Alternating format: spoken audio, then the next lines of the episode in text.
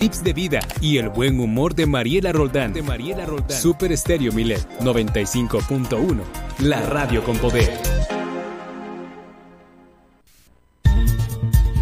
¿Vas a conocer a personas a través de aplicaciones como Tinder, Bumble o Grindr? Pon mucha atención a esto. Antes de descargarla, revisa las políticas de cada aplicación. Elige la que proteja más tu privacidad y tus datos. Siempre activa una contraseña segura y la verificación en dos pasos. Elige fotos que no revelen información adicional como tu dirección o tu lugar de trabajo o esparcimiento. Evita ligar tu perfil o la aplicación misma a otras redes sociales. Sigue tu intuición. Si un match te pide datos personales, pon más atención. Mantén siempre la conversación vía la aplicación hasta que tengas más confianza y tengas más información sobre la nueva persona a conocer. Si decides conocerla físicamente, comparte tu ubicación en tiempo real a alguien de tu confianza durante tu cita. Finalmente, reporta comportamientos y perfiles sospechosos a la plataforma respectiva. Porque en Super Estéreo Milet queremos una mejor ciudad. Cambiemos, cuidemos y mejoremos nuestra ciudad. Esta es una campaña propia de Grupo Milet y Defensoras Digitales BCS en beneficio de Baja California Sur.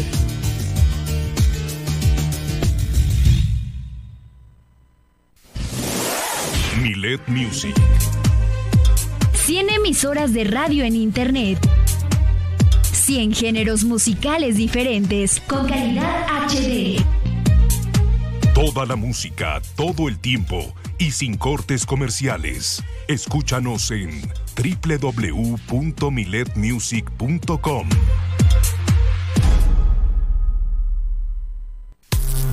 En Twitter te acompañamos. Síguenos como arroba noticias. Entérate a minuto a minuto del acontecer diario, noticias, espectáculos, diversión y más. Super Estéreo Milet 95.1, la radio con poder. Estamos contigo en todas partes. Todas partes. Facebook, Super Estéreo Milet La Paz. Dale me gusta, comparte, entérate de tus artistas favoritos y de todas las promociones que tenemos para ti. Recuerda en Facebook, Super Estéreo Milet La Paz.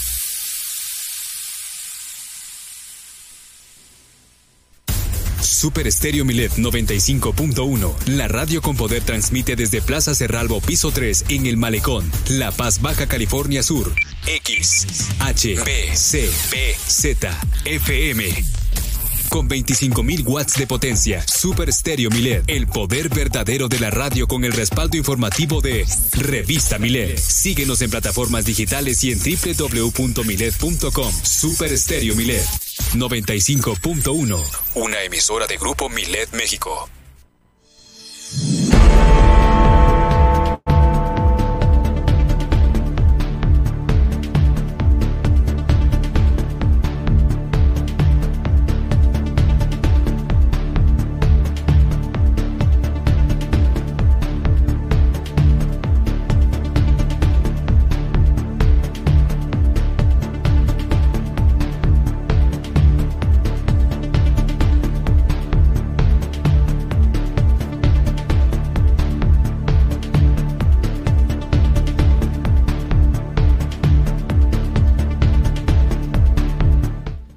Las noticias a través de Super Estéreo Milet. Tiembla 15 veces en Mulegé, Baja California Sur. Le platicaremos más al respecto.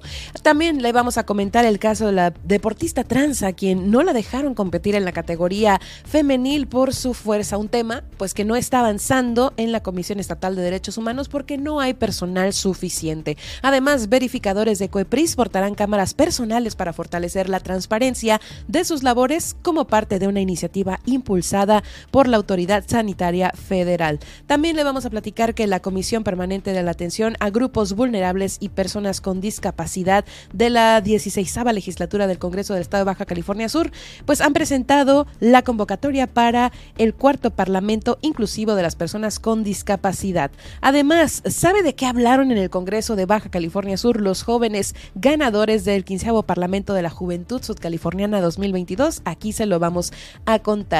Y además propone la diputada Blanca Belia Márquez tipificar el turismo sexual como delito agravado. También, eh, pues hoy le comentamos que en el marco de la celebración del 42 aniversario de la UAPS, eh, pues se ha reconocido el trabajo de sus empleados que han estado por más de 10 y hasta 40 años trabajando en esta institución.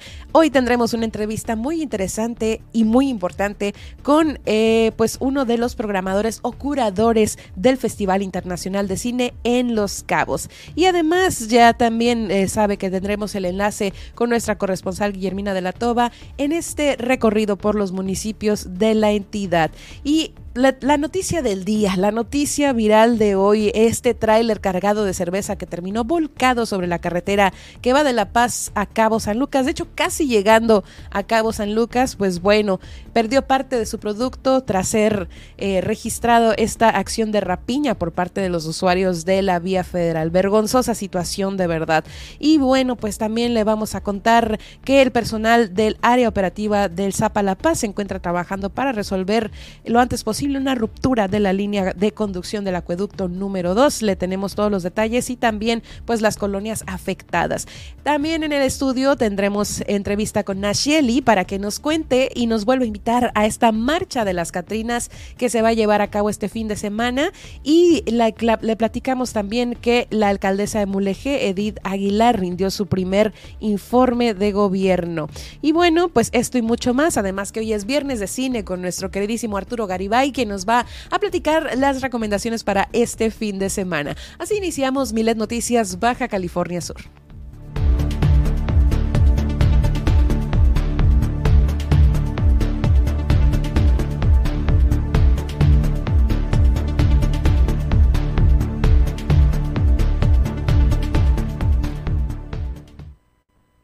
Ahora, Milet Noticias Baja California Sur. La información más importante de las últimas horas. Todas las noticias. Todo el tiempo. Por el 95.1 de FM en La Paz y 91.5 FM en Los Cabos. Con la potencia radial y el respaldo informativo de Grupo Milet México.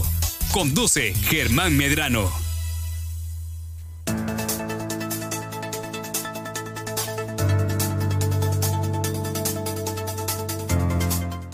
Llegó el momento de enlazarnos con la estación hermana de Los Cabos a través de la frecuencia del 91.5 de FM desde la 95.1 FM Super Estéreo Milet desde el Malecón de La Paz, zona dorada, aquí en La Paz, Baja California Sur, ciudad capital, para traerle estos 120 minutos de información que se genera en nuestro estado.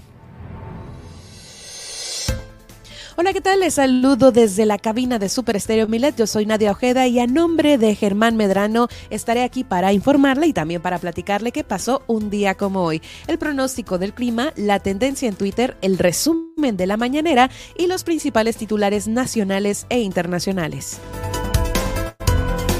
Le invito a que nos siga en nuestras redes sociales. Puede encontrarnos en Facebook como Super Estéreo Milet La Paz. Además, estamos realizando esta transmisión en vivo, la cual podrá seguir a través de TuneIn Radio, en donde nos encontrará como Milet Radio La Paz y Milet Radio Los Cabos. De igual manera, puede buscarnos en el apartado de podcast de Spotify, iHeartRadio y iTunes Podcast, como las noticias con Germán Medrano. Y si quiere ver el noticiero, también lo podrá encontrar en YouTube y Facebook, en donde nos encontrará como Germán Medrano Nacionales. Y si tiene Alexa, pues no dude en decirle Alexa, sintoniza las noticias con Germán Medrano en iTunes Podcast. A mí me puede encontrar también en redes sociales, ya lo sabe muy bien, estoy en Facebook como Nadia Ojeda Locutora, en Twitter como arroba guion bajo Nadia OB y sintonizarme de lunes a viernes en punto de las 11 de la mañana. Pero antes le invito a realizar su denuncia ciudadana a lo largo de esta emisión a través de la línea Milet de WhatsApp el 612-205-7777.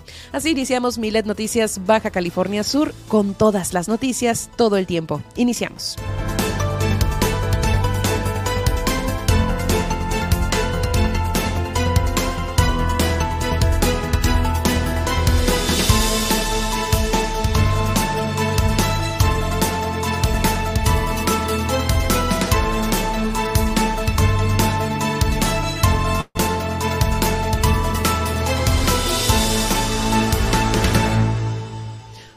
Bienvenidos sean a esta emisión de Milet Noticias Baja California Sur. Yo soy Nadia Ojeda y como le repito a nombre de Germán Medrano, pues estaremos acompañándole en estos 120 minutos de información para que usted eh, se entere de, la, de lo más reciente que ha acontecido en la península de Baja California Sur. Pero antes le quiero preguntar si usted ya bajó nuestra aplicación, la cual está padrísima y además podrá traernos en la palma de su mano a todos lados. Descárguela, es completamente gratis, la podrá buscar en Play Store o en App Store, según sea el caso, y nos encontrará como Radio Milet en su celular, en su tableta, computadora o cualquier dispositivo móvil. Recuerde descargar la app Radio Milet y traernos en todos lados con toda la información, programas en vivo, la música de su preferencia de toda la cadena Milet Radio. Así que descárguela, le repito, es gratis y nos encontrará como Radio Milet en Play Store o App Store. Super Estéreo Milet, la radio con poder. Y bueno, pues ahí está, por si además de querernos traer en su frecuencia, en su coche, en su automóvil, pues también lo podrá hacer, le repito, en sus dispositivos móviles. Y bueno, antes de iniciar con la información, recuerde que tenemos el viaje al pasado para el día de hoy. Hay mucho que contar, por lo que iniciamos eh, esta emisión en el año 1780 en el Virreinato de Perú, cuando el cacique José Gabriel Candorcanqui, conocido como Tupac Amaru, eh, se alza en armas contra los españoles. Para algunos analistas, Tupac fue el precursor de la lucha por la emancipación política de Perú, la rebelión eh, que estalló el 4 de noviembre de 1780 en el pueblo de Tinta, 50 eh, leguas al sur de Cusco, y puso en movimiento a todo el sur del virreinato del Perú hasta la región de Charcas. Vámonos ahora hasta 1785 que es cuando se crea oficialmente la Real Academia de San Carlos, principal centro de enseñanza de las artes plásticas. Vamos ahora hasta 1864. En Estados Unidos, cuando Abraham Lincoln es reelegido presidente sobre eh, pues esta, esta persona, ¿no? Que fue el político y abogado estadounidense y el presidente número 16 de aquel país. Vámonos ahora hasta 1899. A Alemania, cuando Sigmund Freud, el padre del psicoanálisis, publica la interpretación de los sueños, que sin duda fue su obra y legado más importante. Vámonos ahora hasta 1922, al nacimiento del economista Domingo Maza Zavala, quien fue el director del Banco Central de Venezuela entre 1997 y 2004. Segundo director más importante, seguido de Leopoldo Díaz Brusual, el Búfalo, cuyas predicciones económicas respecto a Venezuela y en su momento se cumplieron. Vámonos ahora hasta 1922 en Egipto, cuando Howard Carter haya el primer vestigio de la tumba de Tutankamón. Y bueno, de aquí nos vamos hasta 1939. Un día como hoy, en el marco de la Segunda Guerra Mundial, el presidente de Estados Unidos, Franklin D. Roosevelt, eh, ordena la neutralidad del país. Nunca se imaginó que terminarían más que afectados e involucrados tras el duro ataque de Pearl Harbor contra la Marina estadounidense, lo cual demostró que la, neutralidad no evitaría que el frente enemigo les atacara brutalmente como ese día 7 de diciembre de 1941. Vamos ahora hasta 1970. Un día como hoy, el Concorde 001 alcanza dos veces la velocidad del sonido. Este avión eh, es un avión comercial supersónico cuya velocidad media de aterrizaje era de 274 kilómetros por hora debido al diseño especial del Concorde con sus alas en forma delta. Vámonos ahora hasta 1980, un día como hoy en Estados Unidos, el actor Ronald Reagan es elegido presidente. Si Abraham Lincoln fue el presidente que salvó a Estados Unidos de romperse en dos en el siglo XIX, Ronald Reagan fue el gran vencedor de la Guerra Fría. Vamos ahora hasta 1989. Un día como hoy, en Berlín Oriental, Alemania del Este, un millón de personas reclaman la caída del muro de Berlín. Eh, referente a este muro, pues medía 3.6 metros de altura, que tenía un perímetro de 155 kilómetros y se hizo en concreto armado. Vamos ahora hasta 2008, una fecha histórica. En Estados Unidos, el demócrata Barack Obama gana las elecciones presidenciales derrotando al muy respetado candidato republicano John McCain. En 2011 muere Alfonso Cano, jefe guerrillero de las FARC, tras siete horas de persecución por la selva en una operación que, que comenzó tres años antes. Y bueno, por último, hoy es el día de la UNESCO ya que el 4 de noviembre se celebra el Día de la Organización de las Naciones Unidas para la Educación, la Ciencia y la Cultura, en un organismo, es más bien un organismo especializado en las Naciones Unidas, cuya creación marcó el compromiso de mejorar la calidad de vida de las personas y promover la paz mediante la cooperación internacional en el ámbito educativo, cultural, comunicacional y de la ciencia. Y bueno, pues hasta aquí eh, eh, pues este viaje al pasado que hemos realizado el día de hoy. Continuemos pues con la información que tenemos aquí en Super Estéreo Milet. Muy bien, pues iniciemos con la información y es como les comentaba, ¿no? Sobre este caso de la deportista trans, eh, que esta información ha trascendido en los últimos días.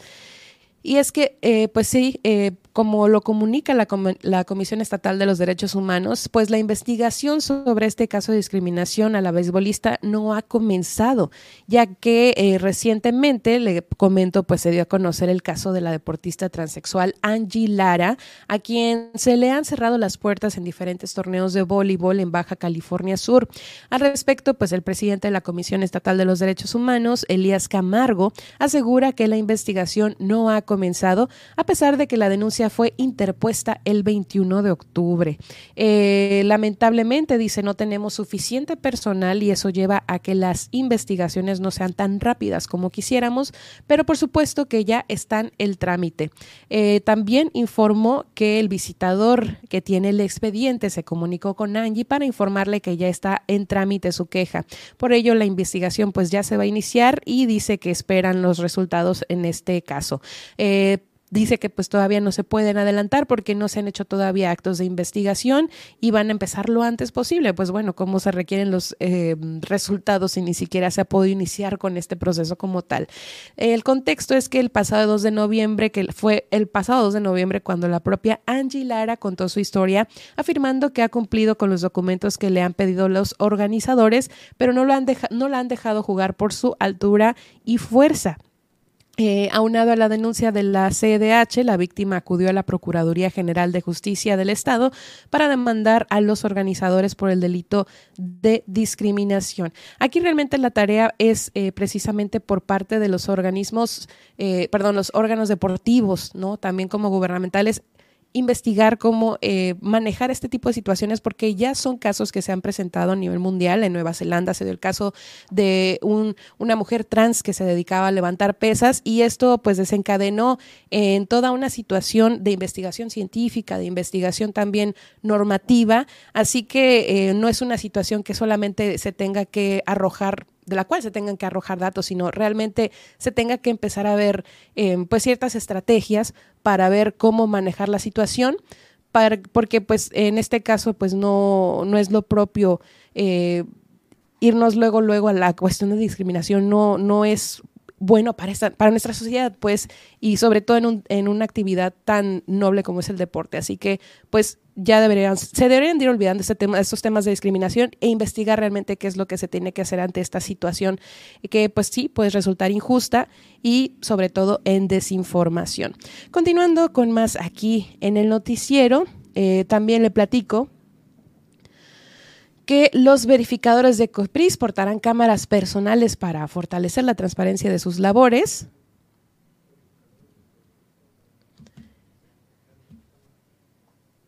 Esto, eh, sí, el, verificadores de COPRIS eh, portarán cámaras personales para fortalecer transparencia en labores y es que el personal eh, lo, eh, lo, llevará como parte de un proyecto que impulsa la autoridad federal en materia a fin de fortalecer la transparencia de las visitas que se efectúan a establecimientos comerciales y de servicios para constatar que dan cumplimiento a normas oficiales, así lo informó el titular de la dependencia, José Manuel Larumbe Pineda. Escuchemos.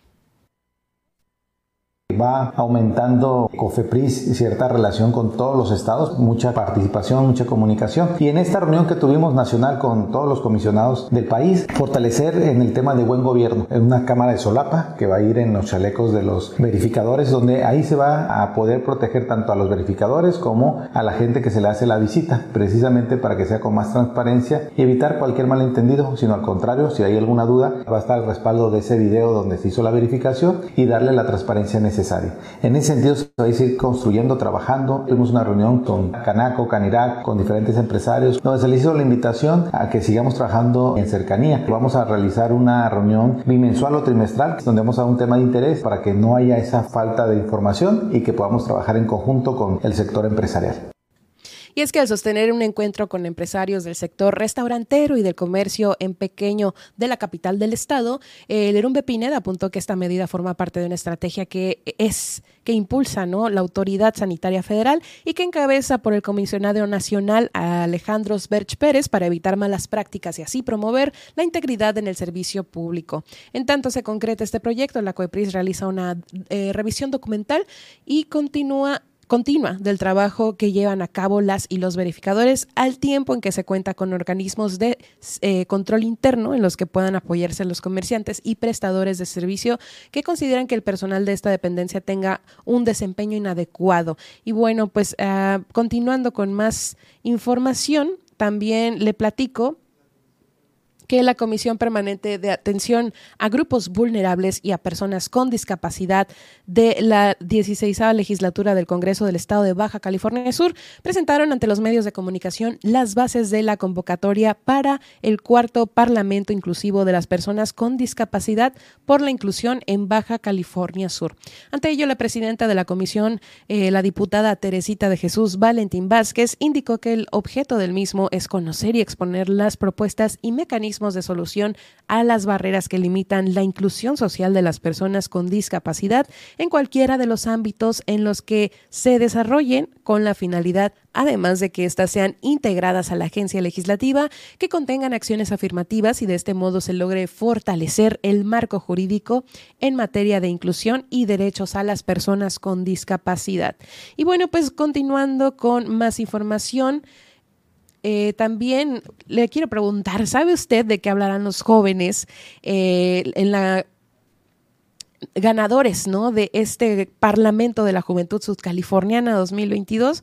Muy bien, pues ante ello la diputada Guadalupe Vázquez Jacinto, presidenta de la Comisión Permanente de la Juventud de la 16 legislatura del Congreso del Estado, eh, además de los, los y las secretarias, ¿no? el diputado Eduardo Valentín Van Wormer Castro y José Rigoberto Mares Aguilar, dieron a conocer el Pleno eh, al Pleno y a la sociedad sudcaliforniana la lista de los ganadores del 15 parlamentario de la Juventud Sudcaliforniana 2022 para que la juventud se exprese. La legisladora presentó los nombres de los ganadores y las ganadoras, incluyendo el tema con el que cada quien participó.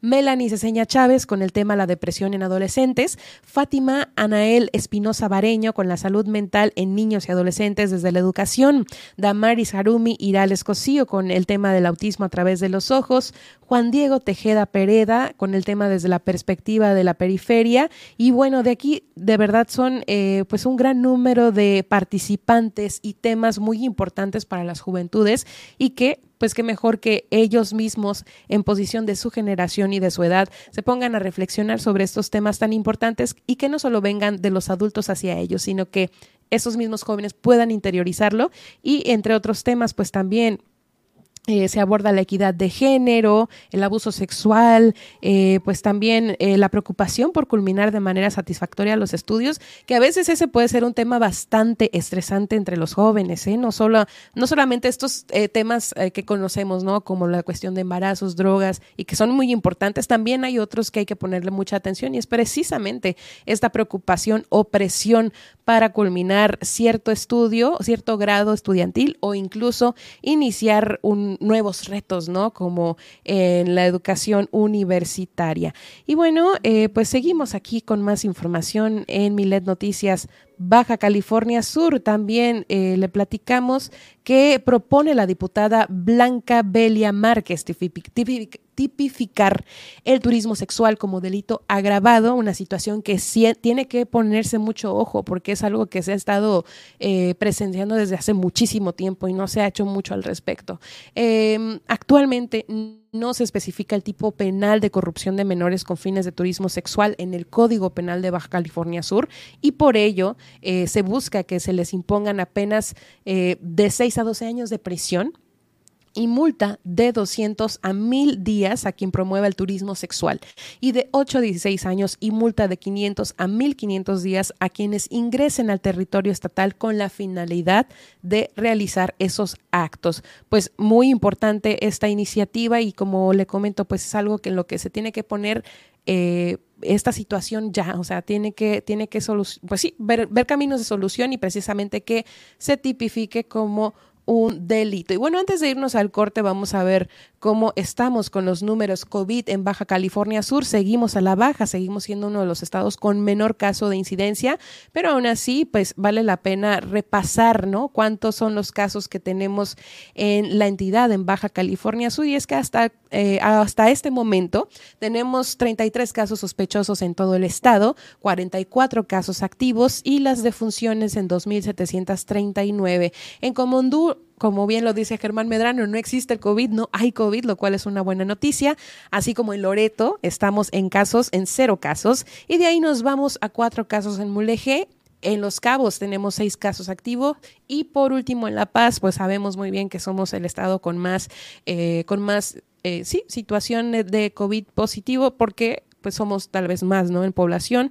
Eh, pero bueno, hasta el momento tenemos 34 casos activos que pues sí dista muchísimo de los otros municipios, así que hay que seguir cuidándonos y eh, pues ya lo sabe muy bien las medidas de seguridad, pero es una buena noticia, ¿no? Que seamos uno de los estados con menores casos de COVID. Llegó el momento de irnos a un corte, pero aún tenemos muchísimo más para compartirle aquí en Milet Noticias.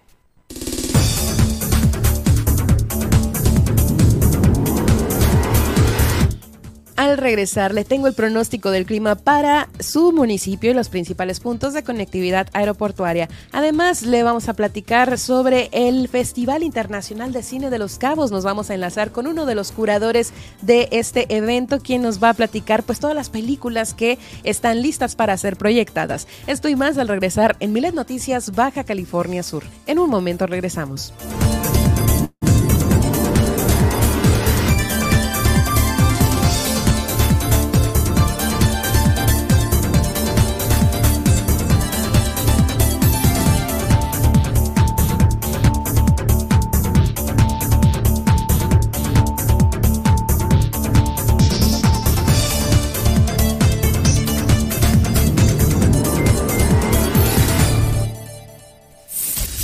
Comunícate con nosotros a la línea Milet 612-205-7777. Queremos escucharte. Todas las noticias y el liderazgo informativo de Grupo Milet México con Enrique Lascano. En Enlace Nacional e Internacional, línea en alta tensión, de lunes a viernes, 13 horas. Todas las noticias, todo el tiempo. Super Estéreo Milet 95.1 la radio con poder. En 2021 participaron más de 6 millones de niñas, niños y adolescentes. ¿Quieres conocer qué opina la niñez y la juventud acerca de los temas de la sociedad? Es momento de generar política desde la voz de los más pequeños y convertirlas en acciones. Como partido, fomentamos la participación ciudadana desde la niñez. Estas opiniones serán tomadas en cuenta. Construiremos políticas públicas y legislativas para que vivas mejor. La voz de las y los niños y adolescentes es muy importante para el Partido de la Revolución Democrática. Puedes conocer los resultados en www.ine.mx.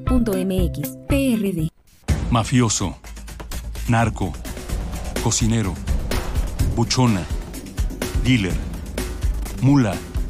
No importa cómo te disfraces para traficar o meterte drogas químicas, de todas formas te destruyes. La sangre de las drogas nos mancha a todos. Mejor métete esto en la cabeza. Si te drogas, te dañas. Si necesitas ayuda, llama a la línea de la vida, 800-911-2000. Para vivir feliz, no necesitas meterte en nada. La música de las grandes divas en español está de regreso. Acompaña a Cristian Valdés de la mano de las grandes divas de lunes a viernes, 6 de la tarde. 6 de la tarde. Super Estéreo Milet 95.1. La radio con poder.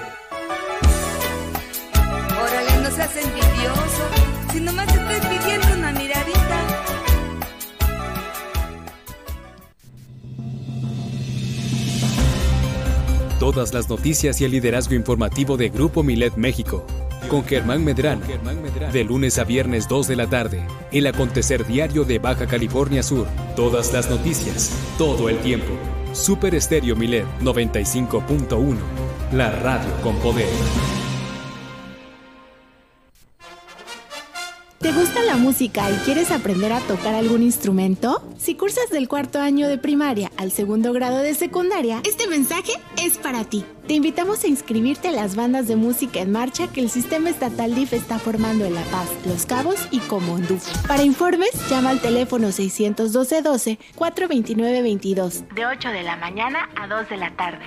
Gobierno del Estado, Baja California Sur. No suene. Milet Music. 100 emisoras de radio en Internet. 100 géneros musicales diferentes con calidad HD. Toda la música, todo el tiempo y sin cortes comerciales. Escúchanos en www.miletmusic.com.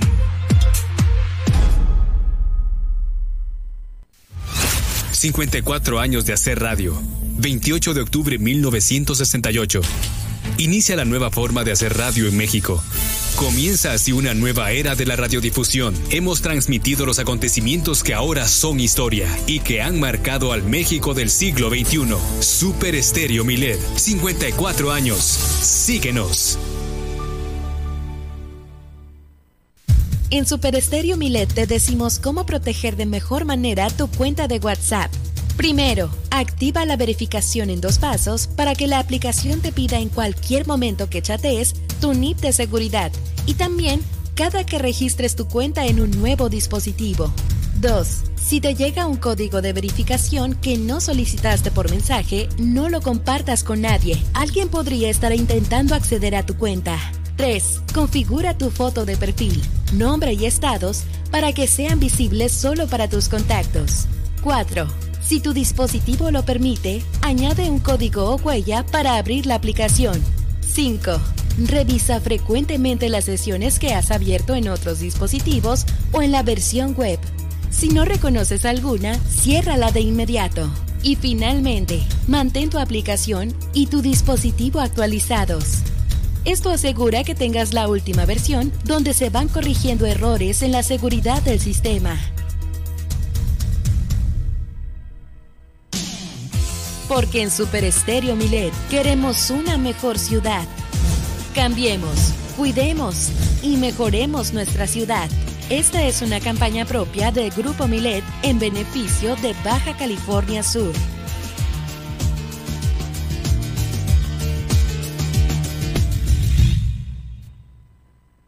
Mándanos tus notas de voz y escúchate al aire. 612-205. 7777.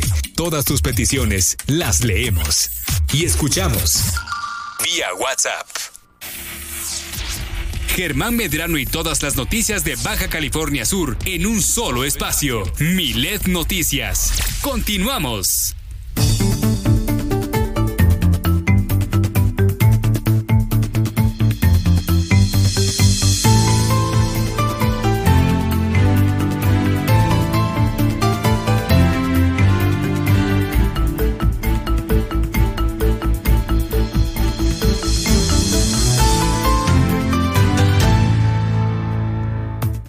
Ya estamos de regreso en Milet Noticias Baja California Sur. Les recuerdo que además de sintonizarnos en la frecuencia habitual, también nos podrá seguir en TuneIn Radio, en donde nos podrá encontrar como Milet Radio La Paz y Milet Radio Los Cabos. Y ahora sí, llegó el momento de saber cómo nos va a tratar el clima para el día de hoy. Y por eso iniciemos en el municipio de La Paz, en donde la máxima de hoy será de 27 grados centígrados, con temperaturas mínimas de hasta 19 grados centígrados. Y en el cielo obtendremos intervalos nubosos. La temperatura actual es de 25 grados centígrados con sensación térmica de 26, así que ya puede usted empezar a salir con el suéter ligero. Y para este fin de semana nos esperan temperaturas máximas de hasta 30 grados centígrados y mínimas de 17 grados centígrados con cielo soleado para sábado y domingo. Vamos ahora a Los Cabos, en donde hoy tendremos una temperatura máxima de 29 grados centígrados con mínimas de 20 grados centígrados e intervalos nubosos La temperatura actual es de 27 grados centígrados con sensación térmica de 28 y para este fin de semana nos espera una temperatura máxima de hasta 27 grados centígrados y mínimas de 19 grados centígrados con cielo soleado. Vamos ahora a la conectividad aeroportuaria y es que para este día se esperan lluvias y tormentas dispersas en Michoacán, Estado de México, Morelia, Puebla, Guerrero, Oaxaca, Veracruz, Tabasco, Chiapas, Campeche, Quintana Roo y Tamaulipas. Muy caluroso con temperaturas de hasta 32 a 40 grados en Coahuila, Nuevo León, Tamaulipas y previo al Frente Frío número 7. Se sentirá ambiente fresco en la región del noroeste y norte, tomándose, eh, tornándose muy frío de menos 15 a menos 5 grados eh, centígrados en las sierras de Chihuahua y Durango y se pronostica, eh, pues esta es la, es la temperatura, ¿no? Para este fin de semana a nivel nacional. Vamos ahora hasta Ciudad de México, en donde hoy se espera cielo despejado con bruma eh, un cielo medio nublado y además lluvias aisladas y rachas de vientos de hasta 40 máxima esperada desde hasta 25 y 27 grados centígrados con mínimas de 13 a 15 grados centígrados.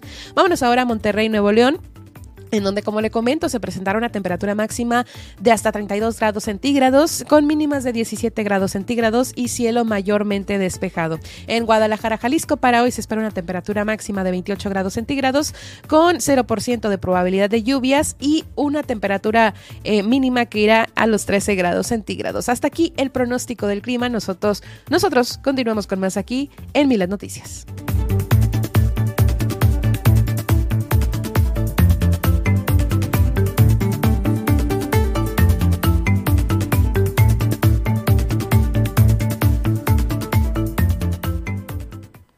Y bueno, continuando con más aquí en esta emisión, le quiero platicar que en el marco de la celebración por el 42 aniversario del Sindicato Único de Trabajadores Administrativos de la UAPS, eh, pues el rector Dante Salgado González hizo entrega de reconocimientos a personal que ha servido a la institución por un lapso de 10 eh, años hasta 40 años, afirmando que sin su colaboración junto a la del sector académico y directivo sería imposible para la universidad gozar de esa estabilidad que le caracteriza desde hace varios años atrás y lo cual también le permite ejercer su principio irrenunciable de universidad autónoma, crecer y seguirse posicionando como una institución educativa en el eh, concierto local, regional y nacional.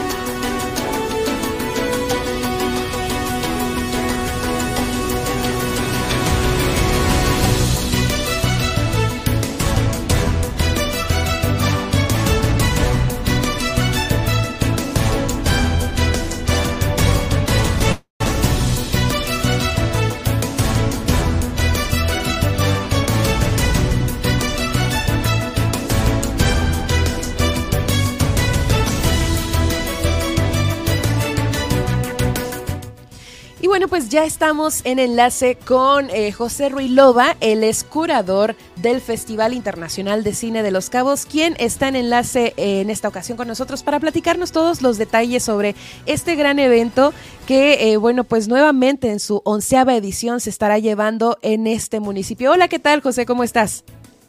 Hola, muy bien, muchas gracias, gracias por tenerme.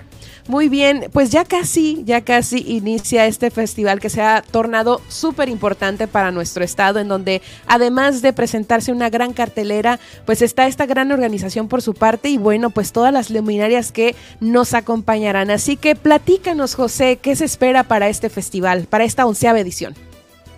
Claro que sí, mira, estamos muy emocionados primero que nada porque después de esta pandemia, digo, que en parte sigue, de habernos ido digital, ahora regresamos a, los cines de los cabos, ¿no? Entonces, vamos a, tener 36 producciones este año que se van a, presentar ahí en Cinemex Puerto Paraíso, eh, que cubren, bueno, un, un gran espectro de la cinematografía mundial y local, porque algo que nos interesa muchísimo, además de, bueno, traer películas de los mejores directores del mundo, que van a ganar Oscars, etcétera, es también empujar eh, el talento local, ¿no? Entonces por eso también tenemos, por ejemplo, una sección que se llama La Baja Inspira, ¿no? Que es una competencia de producciones realizadas en el estado, eh, en donde tendremos tres cortometrajes, ¿no? Muy distintos entre ellos que van a proyectar juntos y compiten por un premio, habrá un jurado, etcétera, ¿no? Para apoyar a estos realizadores en sus siguientes proyectos.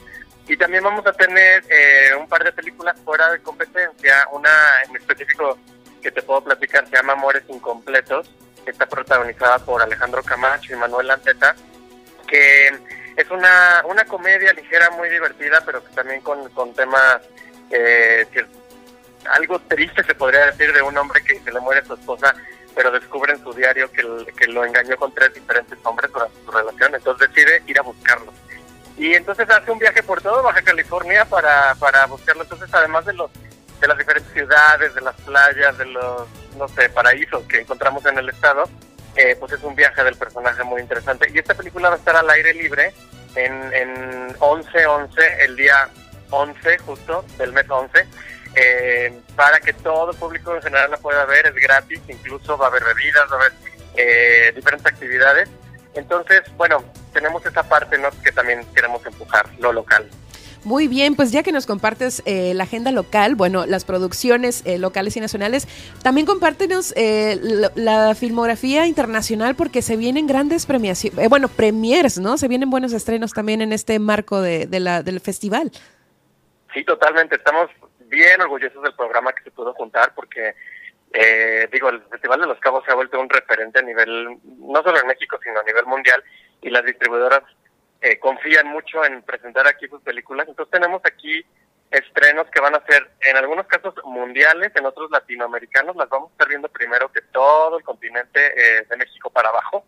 Y, por ejemplo, abrimos con una película que se llama The Whale, La Ballena, protagonizada por Brendan Fraser, este actor de George de la Selva y La Momia, y esas películas de acción medio noventeras de los 2000 que, que se desapareció un poco del panorama y ahora regresa con esta película en la que se habla de que le podría incluso ganar el Oscar, sobre un, un, eh, profesor que sufre de, obesidad mórbida y por lo mismo se retrae en su departamento, ya no se puede casi ni levantar, pero entonces eh, surgen varios conflictos porque quiere eh, encontrar cierta redención con su hija, a la que abandonó hace tiempo, y bueno, varias cosas muy interesantes. Es una película muy, muy buena que conmoverá, bueno, a quien la vea y que, bueno, pues será la, primera vez que, se pueda ver eh, en México aquí en el festival.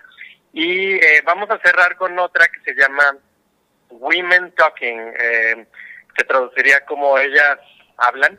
Eh, una película que ha dado mucho de qué hablar también en, en los festivales importantes como Toronto, Telluride, eh, con un elenco de mujeres basada en una obra de, de unas mujeres de una comunidad religiosa tipo menonita que, que se juntan para discutir qué acciones deben de tomar eh, para eh, pues salvar a su comunidad del maltrato que reciben de los hombres de esa misma comunidad. Entonces es una película donde ellas se la pasan hablando, pero de veras tienen en el asiento así de, de, de qué van a hacer, qué van a decidir, porque hay un gran miedo, ¿no? Por, por, por lo que están viviendo, pero por otro lado, pues quieres que ellas salgan adelante y además, pues con un tema muy muy actual y, que hoy en día está muy en boga este sobre esto de abusos a las mujeres y de levantar la voz y hacer algo al respecto. Pues bueno, así adelante, adelante. No, dime, dime, dime. No, a ver, eh, bueno, también faltan películas interesantes que nos platiques porque también quiero que nos cuentes sobre eh, estas mesas y paneles con los que van a contar, pero digo, si tienes más que contarnos sobre esta cartelera tan importante que nos van a traer en el festival, adelante. Claro que sí, nada más para no echarme tanto rollo. Quiero platicar que además de estas dos películas, eh, tenemos muchas secciones diferentes como para que cada quien se pueda meter y ver como que le gusta, ¿no? Entonces, por ejemplo, tenemos una que se llama Green, que es como de películas con temas ambientalistas. Tenemos una sección que se llama Hair Story, ¿no? Que, que es con temas con mujeres al frente que, que se ven metidas, bueno, en diferentes conflictos y, pues lo que sale de, eso. Tenemos una sección que gusta mucho que se llama After Dark, que es de películas no necesariamente de miedo, aunque sí las hay, pero eh, con temas como más transgresores, como películas más quizás raras, surrealistas. Eh, hay una con Timothée Chalamet, por ejemplo, que se llama Hasta los Huesos, que es una historia de amor, pero entre un chavito y una chavita que son caníbales. Entonces eh, se hace una dinámica pues muy interesante, ¿no? A, partir de ese tema y es de Luca Guadagnino, que es el director de Call Me By Your Name, ¿no? Muy, muy conocido por eso. Sí. Eh, también tenemos eh, una sección que es como la principal del festival, se podría decir que es la competencia de Los Cabos, con siete películas que son de Estados Unidos, de México y de Canadá, y, que recomiendo muchísimo que las chequen. En esas películas, en prácticamente todas, habrá luego sesión de preguntas y respuestas con el talento involucrado para que el público pueda en ese momento preguntar y, discutir con los realizadores detrás de ella. Y ahí hay dos coproducciones mexicanas también, Blanquita y El Suplente, pero la verdad es que cualquiera que decidan meterse eh, va a valer mucho la pena. Y para contestar tu pregunta de los paneles, vamos a tener dos paneles eh, muy interesantes, uno sobre eh, cómo es el panorama del cine a partir de todos los cambios que se han dado, no solo después de la pandemia, sino de esta revolución tecnológica, ¿no? De, de ahora tantas plataformas de streaming y demás eh, que, que vienen como a complementar lo que es ir a una sala de cine. Y por supuesto, bueno, con grandes expertos de la, de la industria. Y otro panel que también, un tema parecido, que es eh, las audiencias también han cambiado, ¿no? La, la, las nuevas generaciones buscan algo diferente, entonces cómo adaptarnos a lo que el mundo también está pidiendo, ¿no? Entonces son dos, dos paneles este, que, que están ahí en el programa que, eh, que, que seguro darán mucho de qué hablar porque pues ahorita hay mucha carnita para discutir sobre estos temas. Así es, y muy bien, eh, José, pues sabemos ya lo, eh, que grandes medios están invitados a, este evento, pero quisiera saber de qué forma, digo, los sudcalifornianos estamos invitados y cómo podemos acudir, ya sea a una de alguno de los estrenos o premiers o exhibiciones e incluso paneles, cómo podemos acudir, cómo estamos invitados a acudir. Claro, claro. Mira, para la función de inauguración y clausura, eh, esas son con invitación, pero se van a hacer varias dinámicas en nuestras para que nos sigan, que van a, van a empezar probablemente a partir del fin de semana o el lunes, para que puedan asistir. Fuera de esas, eh, todas las demás películas, las 34 restantes, están abiertas al público. Eh, ya están los boletos a la venta en cinemex.com o directamente en la página del festival, Cabo Film. No, Cabo Film Festival, perdón. Y, ya se pueden comprar para que de una vez aparte y vayan viendo el, programa. Ahí en nuestra página también está el programa de mano con todo lo que habrá, entonces ya se pueden dar una idea de lo que hay. Y ahí mismo en Cinemex van a hacer estos paneles que te platico, los que también pueden asistir. Entonces todo, todo, todo esto ya está publicado y pues ya pueden ir haciendo incluso su itinerario. Compártenos todas las redes sociales del festival oficiales para que estemos precisamente al tanto de todas estas dinámicas y también de la agenda que traen para nosotros.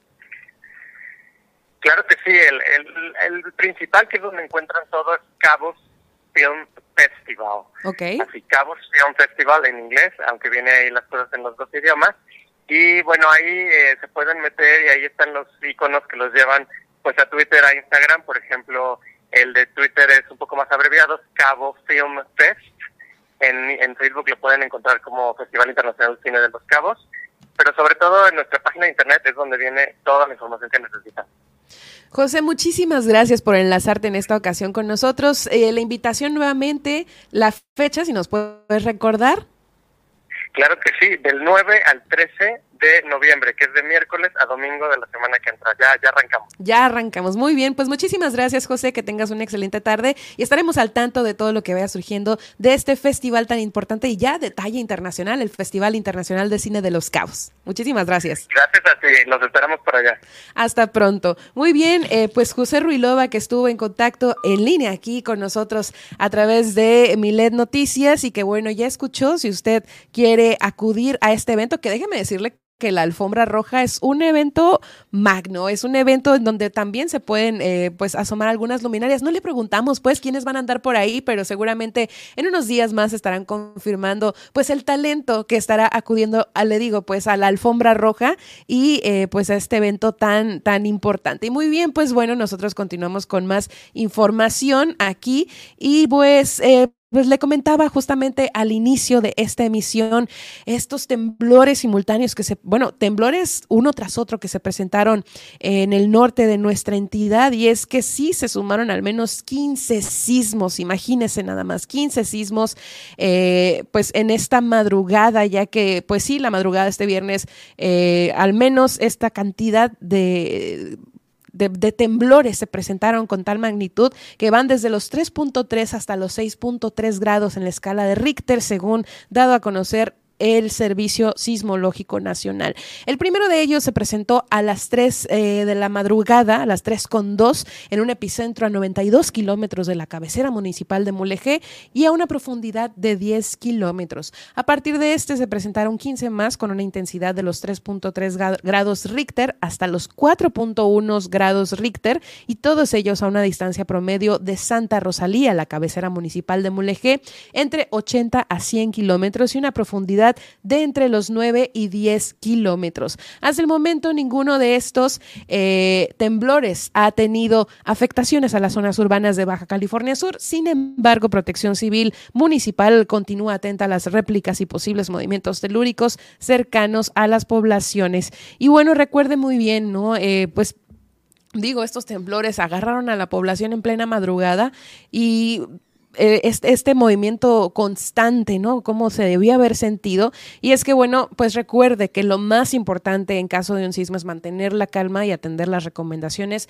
de las autoridades del lugar. También recuerde que, eh, pues, estar al pendiente en las redes sociales, incluso, ¿no? Por ahí, eh, precisamente esta red social en Facebook, la Subsecretaría de Protección Civil, pues estuvo reportando hace siete horas, ¿no? Que hasta el momento iban 14 sismos que oscilaban entre los 6.3 a los 3.3, eh, eh, pues sí, grados Richter. Y bueno, pues también en su red social informan, ¿no? Sabía que las réplicas de un terremoto son movimientos sísmicos que ocurren en la misma región en donde hubo un temblor o terremoto, eh, terremoto central, por lo eh, cual pues eh, se decían seguir atentos ante esta situación. Y bueno, pues la población ahí empezó a, etiquetar a sus contactos pues para que se estuvieran al tanto de esta situación. Y sobre todo pues le digo de las redes sociales oficiales de estos, de estos órganos.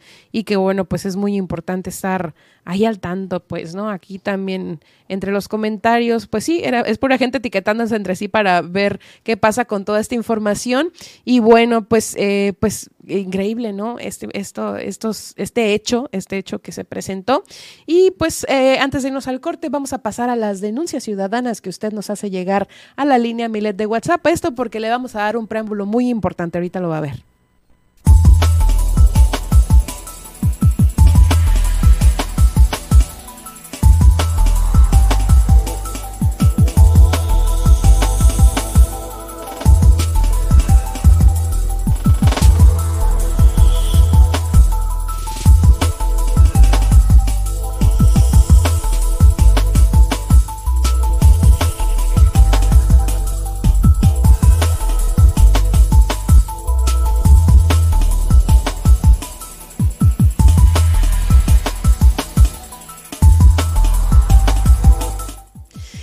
Pues a través de la línea de Super Estéreo Milet, la línea del WhatsApp, el 612-205-7777, un radio escucha nos manda un material eh, gráfico muy, pues, ¿qué le diré? Increíble, no sé cuál será la, palabra para describir la situación, pero eh, nos dice, accidente llegando a cabo, el doble remolque de un tráiler se zafó y quedó volcado en la curva. Precaución, esta información más adelante pues se volvería viral por lo que se desencadenó y de hecho más adelante le traigo la información principal, pero mire, yo nada más le voy a decir, cerveza esparcida en el pavimento, es eh, un milagro para otros, ¿no? Y también pues hasta por ahí se manejó el término rapiña. Lo vamos a estar platicando porque qué bárbaro que ante este tipo de situaciones pues uh, haya personas pues que le vean el otro cara, la otra cara a la situación, se aprovechen y pues tengan un buen fin de semana con todos estos cartones de cerveza que quedaron regados con el pavimento, que más adelante lo vamos a comentar. Mientras tanto,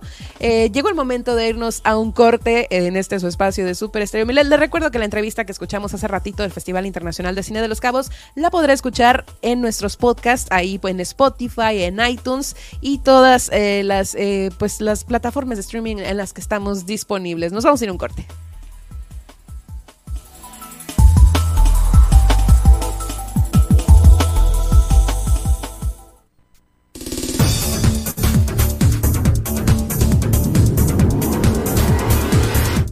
Al regresar le tengo el resumen de la mañanera de hoy y también la tendencia en Twitter. Elon Musk anda despidiendo a todas las personas de las oficinas de Twitter en todo el mundo. Además tenemos el con nuestra corresponsal Guillermina de la Toba desde Los Cabos, quien nos traerá información muy, muy importante. Y también, eh, pues, esta situación del personal de Zapa que anda resolviendo, eh, pues, problemas con la ruptura de la línea del acueducto número 2. Le voy a nombrar, pues, todas las colonias que tienen problemas con esta situación.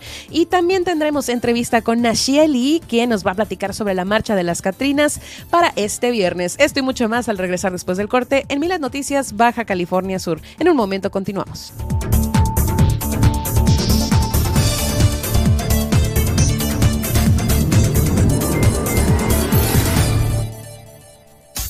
Estas son las noticias de Baja California Sur en Milet Noticias. En un momento regresamos. Mándanos tus notas de voz y escúchate al aire.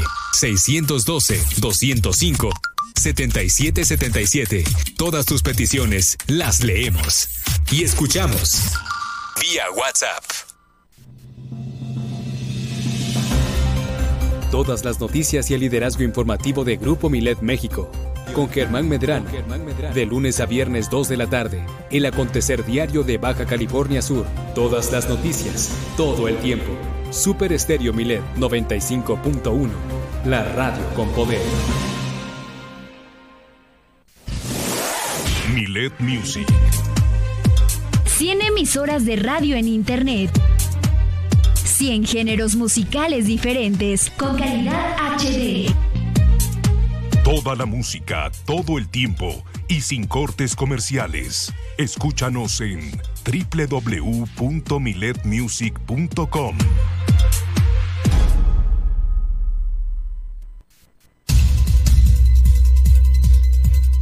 ¿Vas a pedir una aplicación para pedir un transporte? Te recomendamos lo siguiente.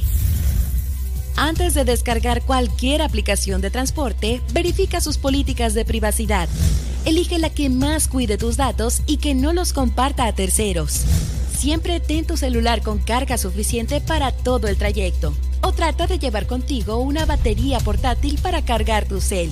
Siempre ten tu cel con carga suficiente para todo el trayecto o trata de llevar contigo una batería portátil para cargar tu cel. Mantén la comunicación con el chofer siempre a través de la aplicación. Así evitas que pueda contactarte nuevamente. Cuando llegue tu auto, verifica que las placas, modelo y conductor coincidan con las que señala la aplicación y confirma que sea tu nombre el del pasajero. Si no lo sabe o los datos no coinciden, no te subas. Comparte tu ubicación en tiempo real con un contacto de confianza para que monitoree tu trayecto hasta tu destino. Para mayor seguridad, mantén comunicación con alguien de tu confianza durante todo el trayecto. Reporta a la aplicación y a las autoridades cualquier eventualidad que llegase a pasar. Porque en Super Estéreo Milet queremos una mejor ciudad. Cambiemos, cuidemos y mejoremos nuestra ciudad. Esta es una campaña propia de Grupo Milet en beneficio de Baja California Sur.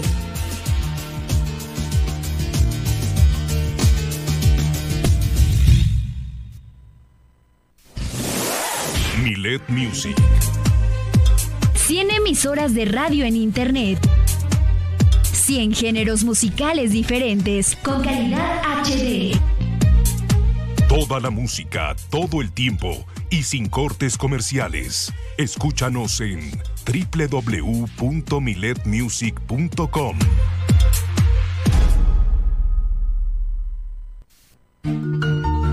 El golpear a una mascota sin motivo alguno, tenerla encadenada, sin una sombra, en el rayo del sol, con una mala alimentación, entre muchas otras cosas, es objeto de denuncia ante la justicia cívica.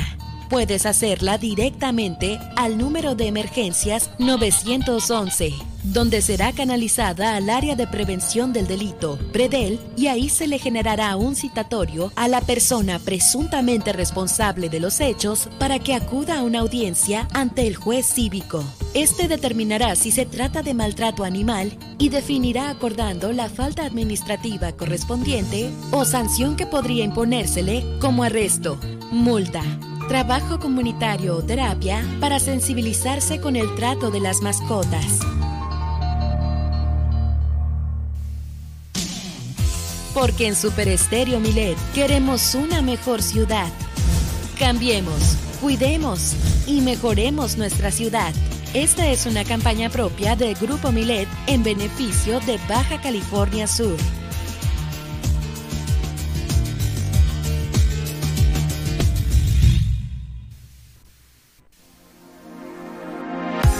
La vida es mejor con buena música. Por ello acompaña a Mariela Roldán de lunes a viernes en punto de las 4 de la tarde. Manifiéstalo con Maye. Entrevistas, tips de vida y el buen humor de Mariela Roldán. De Mariela Roldán. Super Estéreo Milet 95.1. La radio con poder. Comunícate con nosotros a la línea Milet 612 205 7777. Queremos escucharte. Germán Medrano y todas las noticias de Baja California Sur en un solo espacio. Milet Noticias. Continuamos.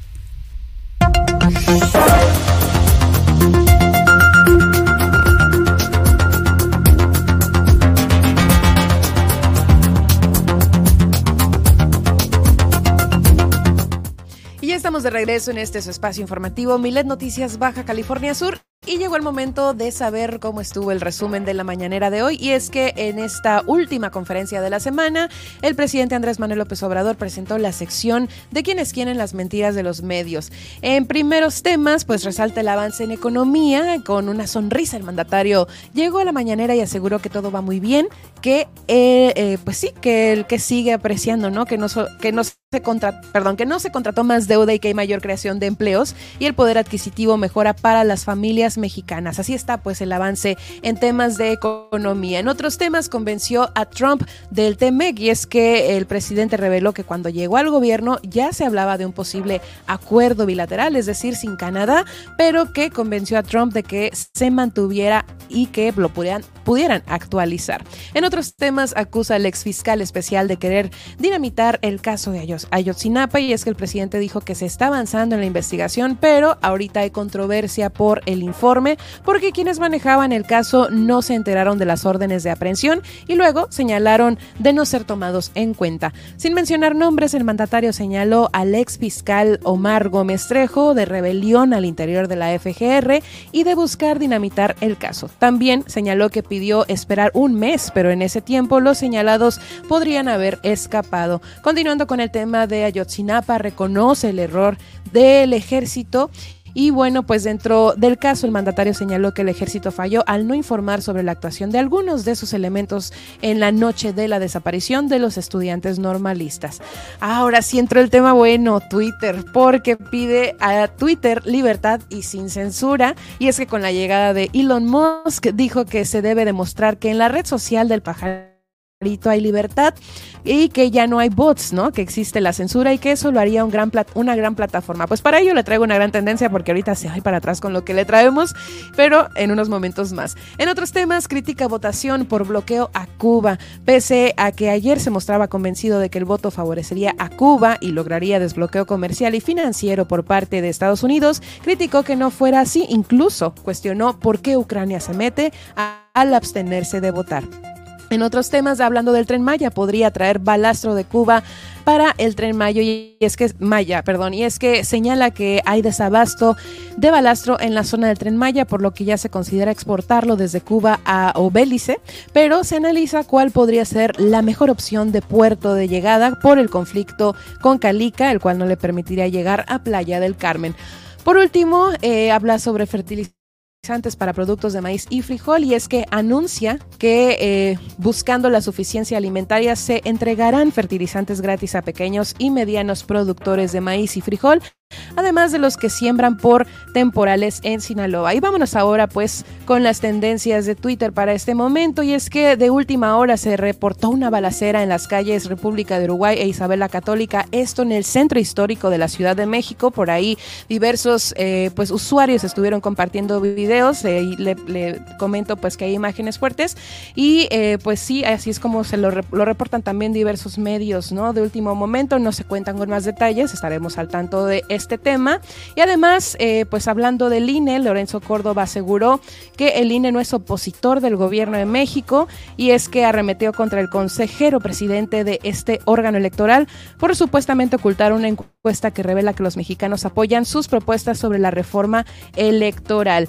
Eh, vámonos a otros temas y es que es hashtag, bueno, es tendencia de entrada a Twitter México porque le comento que se informa que Elon Musk despidió a todo el equipo de esta red social en el país.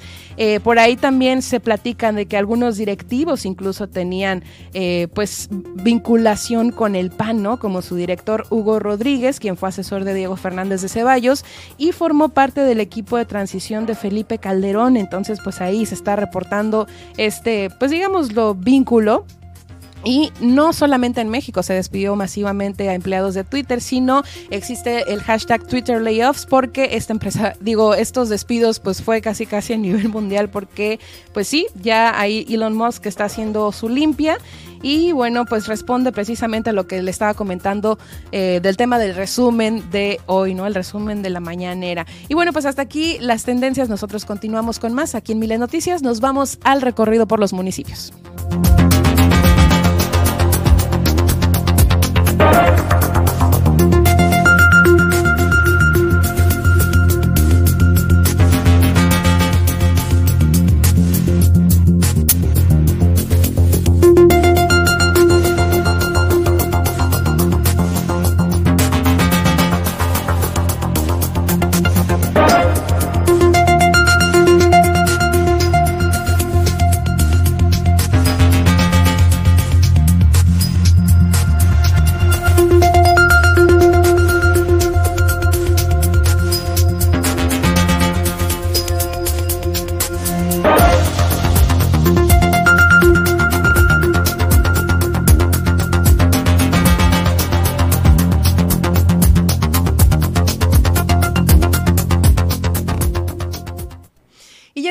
En el enlace con nuestra corresponsal Guillermina de la Toba, quien nos trae la información más importante del municipio de Los Cabos. Hola, ¿qué tal, Guille? ¿Cómo estás? Muy buenas tardes. Pues iniciando con la información, te comento que, pues esta mañana dieron inicio las audiencias públicas aquí en San José del Cabo, en la colonia Puerto Nuevo, y bueno, pues ahí también eh, se ofrecieron eh, pues vacantes. El coordinador del servicio de empleo, Alberto Telles, pues dio a conocer que en esta ocasión eh, se ofertaron más de 160 vacantes. Escuchemos.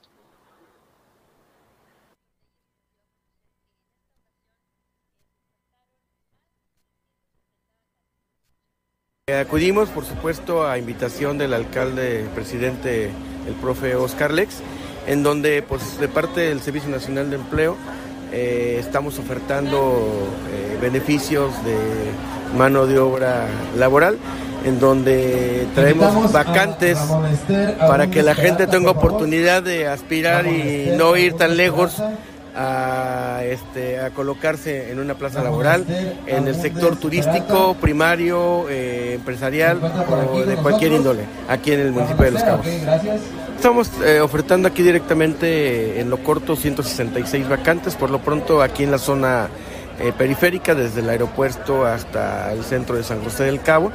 Eh, tenemos en la parte del aeropuerto este, dos empresas que están solicitando eh, personal calificado, les están pagando capacitación, un entrenamiento importante y también aquí en tiendas de cambiaseo como son tiendas departamentales o o empresas más pequeñas, así como restaurantes y bares que están trabajando de la mano con el Servicio Nacional de Empleo aquí en el municipio de Los Cabos, en lo que se refiere a San José del Cabo. Y en más información comentarles que, bueno, pues tras la celebración de Día de Muertos aquí en el municipio de Los Cabos, el director de Servicios Públicos, Leonel Ibaluna, indicó que fueron más de 40 toneladas de basura la que se levantó de los 17 panteones que hay aquí en el municipio de Los Cabos. se generó una gran cantidad eh, global de 40 toneladas en los 16, 17 panteones del municipio de Los Cabos. Divididos, el que más generó basura eh, fue el de Miraflores. Y en la ribera, pues también una cantidad de 12 toneladas. Y aún todavía siguen, siguen sacando ahí los muchachos, porque asignamos un punto, un punto de, para que fueran a depositar eh, la basura. Están muy bien los panteones, decirles la gente muy contenta con el trabajo de la decimacuarta administración, la cual preside el presidente municipal, el profe Lex. Eh, nos comentaban la verdad y ese es, es algo satisfactorio. En más información, comentarles que, eh, bueno, pues ante algunas quejas de los comerciantes de, y, habitantes del centro histórico en San José del Cabo, se llevó a cabo un operativo por parte de Seguridad Pública, eh, la Dirección de Ecología y otras dependencias competentes al tema, ya que pues aseguran los, los habitantes sobre todo que, bueno, pues algunos, algunos bares y restaurantes pues están elevando los decibeles y eso pues ha generado molestia entre las familias que viven ahí en el centro histórico. En ese sentido, pues se dio este operativo y bueno, pues el resultado nos lo dio a conocer el director de Ecología y Medio Ambiente, Raúl Verdugo Montaña. Este, hemos tenido denuncias de ciudadanos donde nos solicitan que, que, vaya, que procedamos y, vayamos a, a, este, a monitorear los decibeles. Hemos tenido acercamiento, al decir hemos, pues a través de la Dirección de Normatividad, para ver cómo se soluciona este tema. En ocasiones también hemos, eh, eh, nos hemos trabajado en coordinación con el juez cívico y la policía y tránsito, donde hemos realizado este, eh, recorridos con diferentes autoridades municipales para el monitoreo de esto, ¿no? Entonces, le estamos dando seguimiento, hemos también colaborado con, con este, el juez cívico cuando hay controversia entre dos civiles y este y también lo quiero señalar que estamos trabajando en la capacitación de los inspectores porque si algo es algo hay que señalar es que siempre es importante que se capacite a nuestro personal pues es la información nadie acá en el municipio de Los Cabos. Muchísimas gracias, Guille, que tengas un excelente fin de semana y nos enlazamos contigo nuevamente el próximo lunes. Excelente fin de semana para todos. Nos escuchamos el lunes. Buenas tardes. Hasta luego. Guillermina de la Toba desde Los Cabos. Y pues nosotros continuamos con más aquí en Milen Noticias.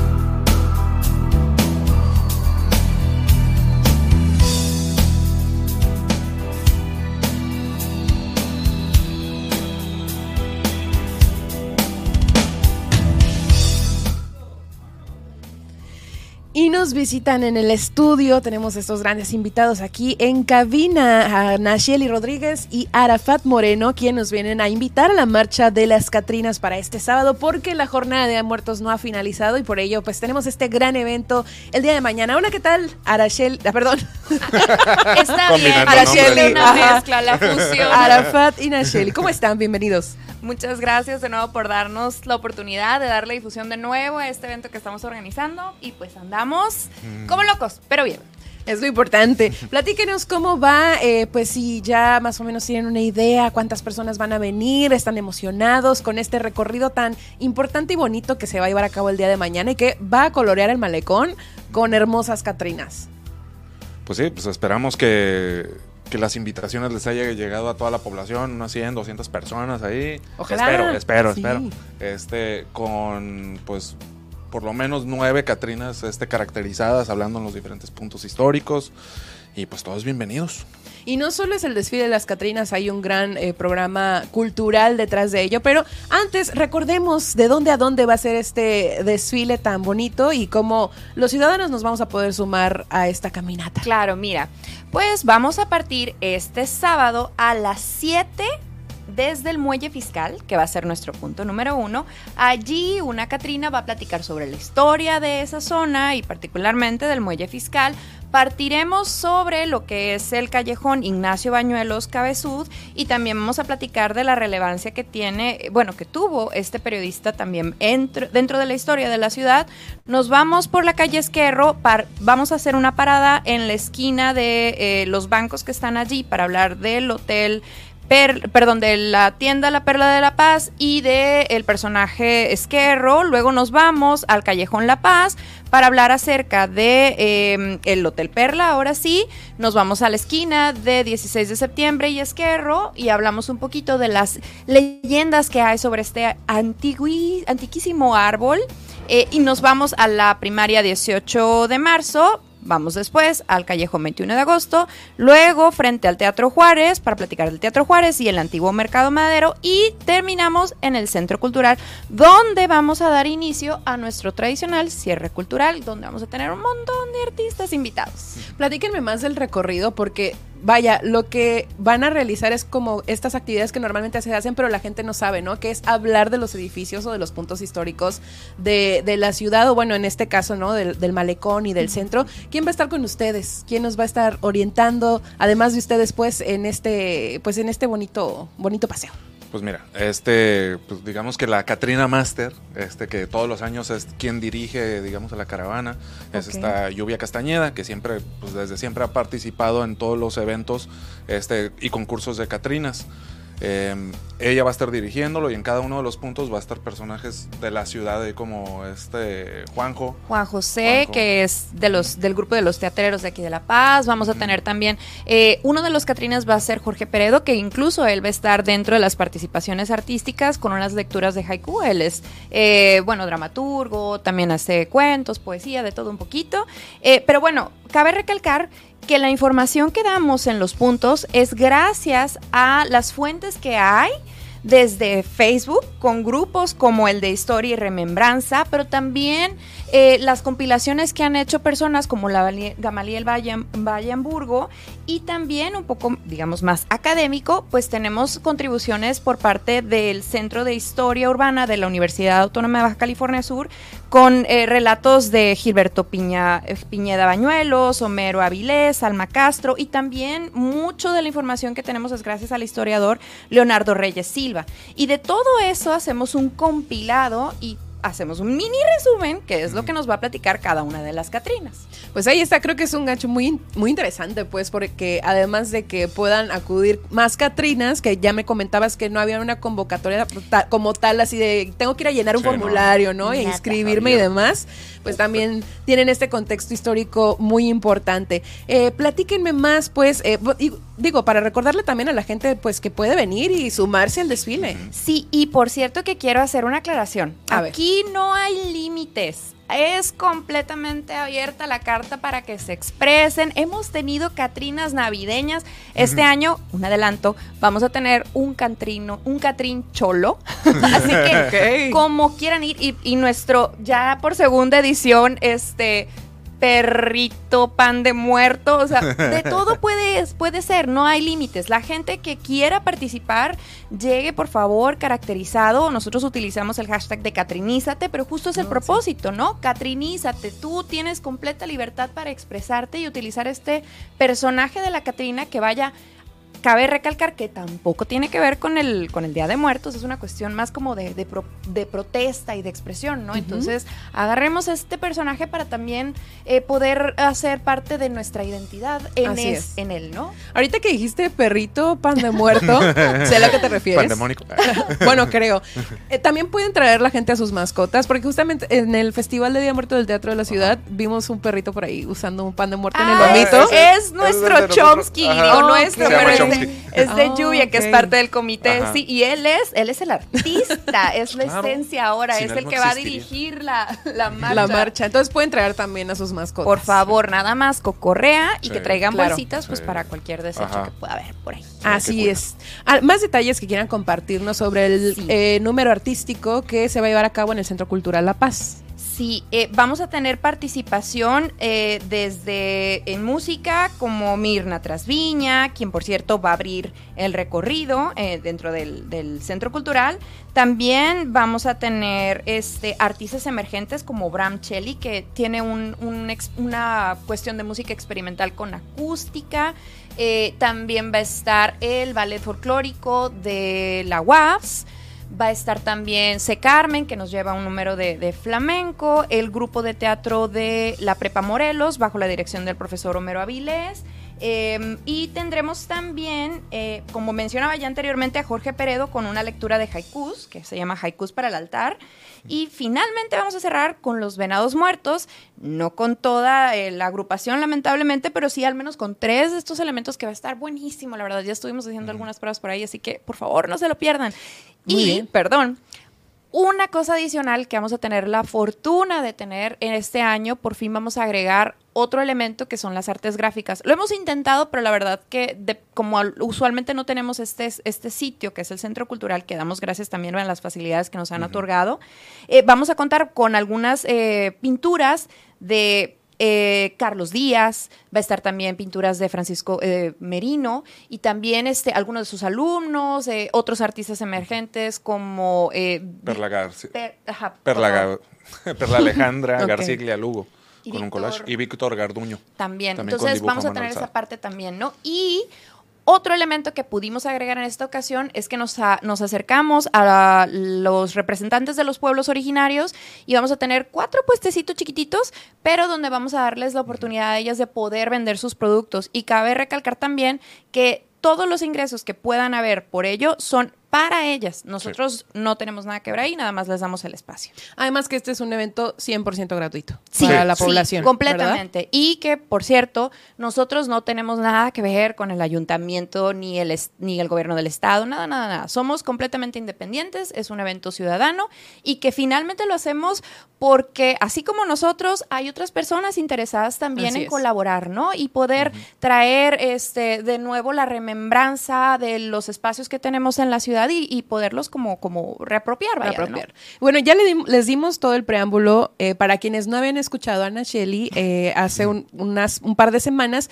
eh, seguramente se perdió la historia de este bonito desfile porque no es el primero, digo, uno que eh, pues no estaba como muy al tanto, ¿no? De estas expresiones artísticas públicas, dices, pues bueno, es el primer festival o es el primer desfile de Catrinas que se presenta en La Paz. No, ya tiene sus ediciones y también pues brevemente si nos pudieras platicar, Ana Shelley, para que la gente se conecte más y vea que pues es algo que ya se viene haciendo desde hace mucho tiempo. Sí, esta es nuestra quinta edición.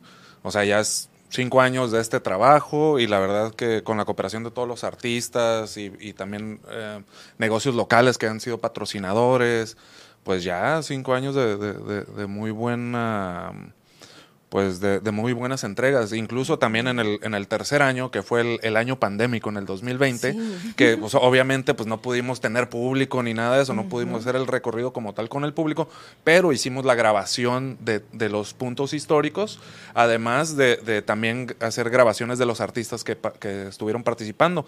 Entonces ahí en, en nuestra página de Facebook, Marcha de las Catrinas La Paz, ahí tenemos un videito que dura más o menos media hora, que está muy bonito, la verdad.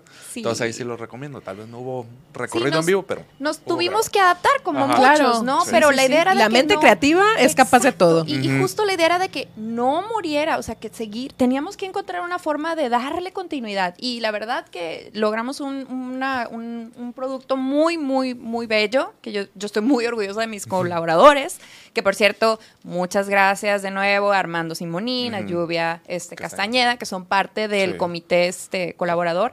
Pero también quiero agradecer que este año contamos con el diseño, porque cada año cambiamos la imagen. Y bueno, en otras ocasiones ha sido Perla Garcilia. Pero este año tuvimos la colaboración de Pablo Lizardi, eh, que se encargó de la imagen de la Marcha de las Catrinas. Grandes diseñadores y talento local. Pues muchísimas gracias por eh, venir aquí a la cabina a invitarnos a este, eh, pues este desfile que está muy nutrido y tiene de todo. Así que, como bien lo mencionaba Sarafat, ¿no? Si usted quiere tener un contexto y quiere saber más, pues ve el videito que se hizo el año pasado. Y bueno, pues muchísimas gracias por venir. Muchas gracias, de nuevo por tenernos aquí. Muy bien, pues nosotros continuamos con más aquí en Milet Noticias y pues continuando con el recorrido de los municipios, le platicaba que pues en La Paz el personal del área operativa del ZAPA se encuentra trabajando para resolver lo antes posible pues esta ruptura de la línea del conducto eh, número 2, del acueducto número 2 que se interrumpió pues sí, así su funcionamiento afectando el suministro de agua potable. Y se estima que eh, esta reparación quede eh, concluida ya el día de hoy, por lo que las colonias afectadas son Vicente Guerrero, Los Olivos, Roma, 20 de noviembre, Benito Juárez, Laura Zapata, Loma Obrera, Lázaro Cárdenas, Guadalupe Victoria, Loma Linda, Laguna Azul, Flores Magón, Tecnológico, Jardines del Sur, Fraccionamiento Calafia, Costa Azul, eh, Carrizal, 8 de octubre, primera sección, eh, Fraccionamiento eh, Universitario, Mezquitito, Península Sur, El Progreso, Márquez de León y Francisco Villa, para quienes pues actualmente no, con, eh, pues, no cuentan con el suministro de agua, sepan que es por pues el arreglo del acueducto número 2 y que pues estará o solucionando a la brevedad. Vámonos ahora hasta Mulegé y es que la alcaldesa Edith Aguilar Villavicencio rendirá su primer informe de gobierno el próximo lunes 7 de noviembre a las 18.30 o las 6.30 de la tarde en un acto solemne que tendrá lugar en la plaza pública y que en ese sentido, pues la presidenta municipal informó que en esta sesión contará con la presencia del gobernador del estado, Víctor Manuel Castro Cosío, así como representantes de los tres órdenes de gobierno, autoridades civiles y militares, así como la sociedad civil. Y bien, pues con el cierre de este mini recorrido nos vamos a un corte y en un momento más regresamos aquí en Milet Noticias Baja California Sur.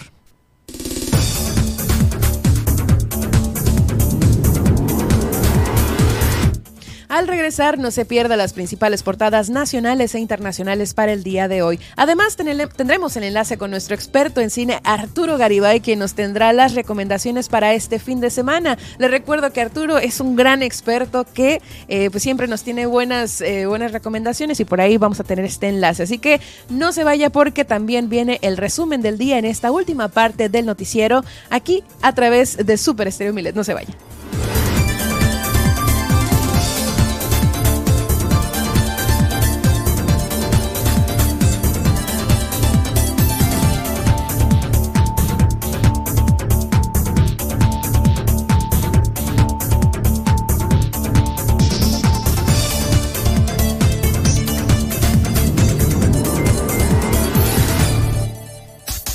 Estas son las noticias de Baja California Sur en Milet Noticias. En un momento regresamos. Mándanos tus notas de voz y escúchate al aire. 612-205-7777. Todas tus peticiones las leemos y escuchamos. Vía WhatsApp. Un espacio para ti. Entre Mujeres con Nadia Ojeda, la buena música, comentarios, entrevistas. Acompáñanos todos los días 11 de la mañana. Un lugar para ti, mujer. Para ti, mujer. Super Estéreo Milet 95.1, la radio con poder. Entre Mujeres con Nadia Ojeda. Las lluvias favorecen la presencia del mosco transmisor del dengue. Por eso debemos sumarnos al esfuerzo preventivo con el saneamiento básico de patios. Lava y tapa los objetos donde almacenas agua de uso común. Voltea y tira aquellos que estén en desuso y que puedan estancar líquidos para evitar la producción del zanjudo. Protejamos juntos nuestra salud. Gobierno del Estado, Baja California Sur, nos une. Esta semana en la Hora Nacional platicaremos con el ganador de cinco premios Oscar, Alejandro González Iñárritu. Ya viene el Festival Internacional del Globo en León y les vamos a dar todos los detalles. ¿Te vas a practicar una ortodoncia? Te decimos todo lo que hay que saber. En la música, la banda El Recodo. Somos sus amigos Fernanda Tapia, Sergio Bonilla. Los esperamos en la Hora Nacional. Esta es una producción de RTC de la Secretaría de Gobernación. Gobierno de México. Milet Music. 100 emisoras de radio en Internet. 100 géneros musicales diferentes con calidad HD. Toda la música, todo el tiempo y sin cortes comerciales. Escúchanos en www.miletmusic.com.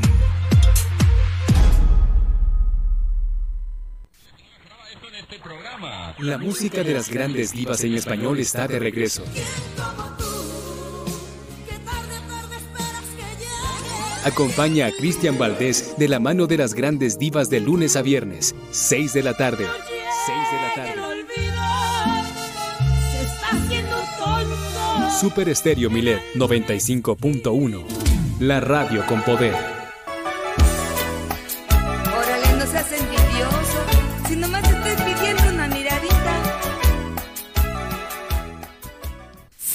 Comunícate con nosotros a la línea Milet 612-205-7777. Queremos escucharte. Germán Medrano y todas las noticias de Baja California Sur en un solo espacio. Milet Noticias. Continuamos.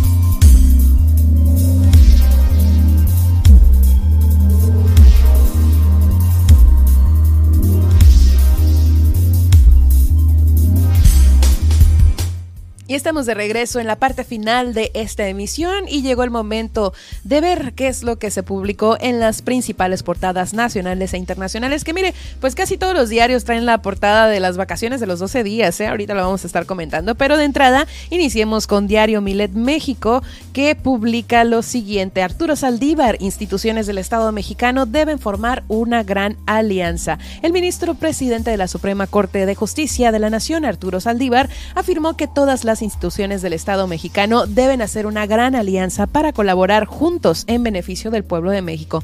Durante la firma del convenio por la justicia, la salud y la seguridad social, suscrito entre la Corte y el IMSS. El ministro presidente dijo que el acuerdo permitirá a las dos instituciones a servir a la gente de la mejor manera. Explicó que el Poder eh, Judicial Federal apoyará a las áreas jurídicas del IMSS en aspectos técnicos del derecho procesal, especialmente sobre la reforma laboral que ya está en marcha. En tanto que el IMSS apoyará a jueces federales y personal del Poder Judicial para entender, comprender y actualizarse sobre el mundo de la medicina moderna, lo que a su vez ayudará a los juzgadores en sus resoluciones afirmó que este ejemplo eh, que estamos dando a las instituciones, así lo mencionó, el IMSS y la Suprema Corte deben también servir para que esta gran alianza la hagamos con la sociedad, para que la sociedad tenga confianza en sus instituciones. Encuentra esta y más información en nuestro sitio milet.com, en donde podrás encontrar nuestro diario en versión PDF y sintonizar nuestras más de 17 frecuencias transmitiendo a nivel nacional. Grupo Milet cuenta con presencia en Estados Unidos a través de ciudades como Las Vegas, San Antonio, Texas y Oklahoma City. Vámonos ahora con el Universal y es que en portada pública inyectan más inyectan 564 millones de pesos al AIFA para no reportar pérdidas. El Aeropuerto Internacional Felipe Ángeles recibió más de 564 millones de pesos del gobierno federal de enero a septiembre pasado. Así lo revelan los estados financieros de la terminal obtenidos por este diario El Universal. Las transferencias buscan compensar las pérdidas del aeropuerto dado que gasta más de lo que ingresa y el apoyo de este año es de 46 veces mayor que el destinado en 2021 a la magna obra aeroportuaria del sexenio. Los gastos del AIFA se concentran en el pago de servicios básicos, la nómina y la compra de materiales y suministros. Los encargados del Felipe Ángeles argumentaron que su finalidad no es producir cifras ni estadísticas armoniosas, sino eh, pues generar bienestar para la población, retomando el cambio del crecimiento con austeridad y sin corrupción, disciplina fiscal, eh, cese de endeudamiento, creación de empleos, perdón, cese de de heredamiento, creación de empleos, fortalecimiento del mercado interno y demás. El 21 de marzo, al cierre de septiembre, la terminal movilizó a 311 mil pasajeros, la mitad del plan oficial para este año y apenas transporta 2.5% del total del Aeropuerto Internacional de la Ciudad de México, de acuerdo con datos oficiales. Vamos ahora con el Excelsior.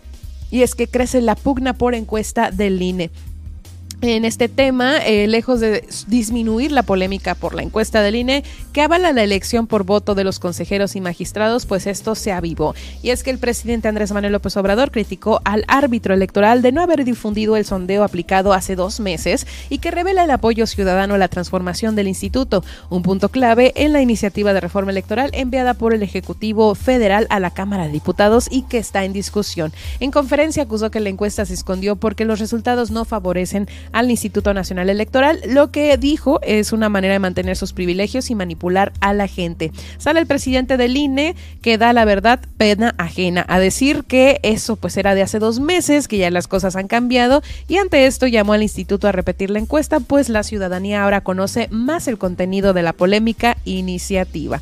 Vámonos ahora con el Sol de México. Senado va por aprobar aumento de vacaciones de 6 a 12 días. Y bueno, eh, la, en la Cámara de Senadores, integrantes de la Comisión de Estudios Legislativos eh, Segunda pues aprobaron por unanimidad el dictamen por el que se establece que las vacaciones pagadas de los trabajadores del sector privado aumentarán de 6 a 12 días a partir del primer año de trabajo. La Comisión del Trabajo y Previsión Social del Senado de la República aprobó la iniciativa con 11 votos a favor y el pasado 27 de septiembre la Comisión de Trabajo y Previsión Social del Senado de la República avaló ampliar los días mínimos de vacaciones del, ah, perdón, al año de 6 a 12. Con 11 votos a favor, el dictamen de reforma de vacaciones dignas fue avalado y turnado a la Comisión de Estudios Legislativos para su discusión y la propuesta busca reformar los artículos 76 y 78 de la Ley Federal de Trabajo en materia de vacaciones dignas, incapacidad por paternidad y reducción de la jornada laboral. Y bueno, pues nosotros continuamos con más información. Llegó el momento de ir a la, la última entrevista del día y ya que le tenemos las mejores recomendaciones cinematográficas para este fin de semana con Arturo Garibay.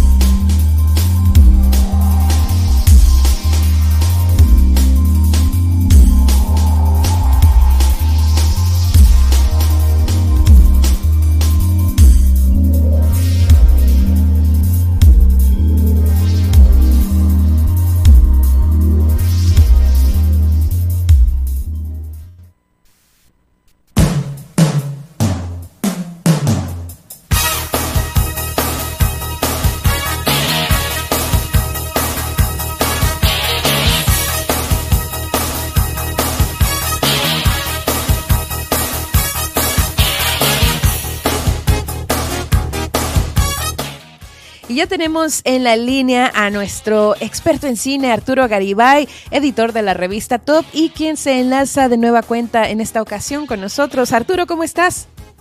Hola, muy muy bien, gracias. Aquí muy contento, este ya recuperado del Festival de Morelia y bueno, aquí. Justamente te quería preguntar cómo te fue en el festival, eh, pues que fue una edición pues muy esperada y que de hecho pues sí me tocó ver en redes sociales por ahí que hubo mucho asistente. Platícame cómo te fue.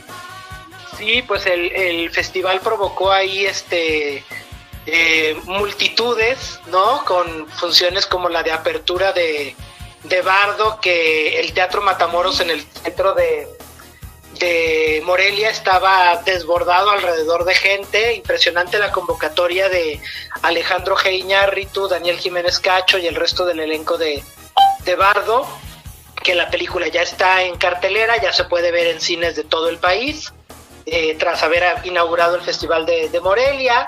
Luego, este, también, por ejemplo, la película Pinocho de Guillermo del Toro, que solamente iba a tener una función, de repente ya había tres funciones porque los boletos también estaban agotadísimos, entonces sí, sí fue un festival este eh, muy intenso, con muchísimas películas y bueno, ya yo vi películas hasta que me sangraron los ojos.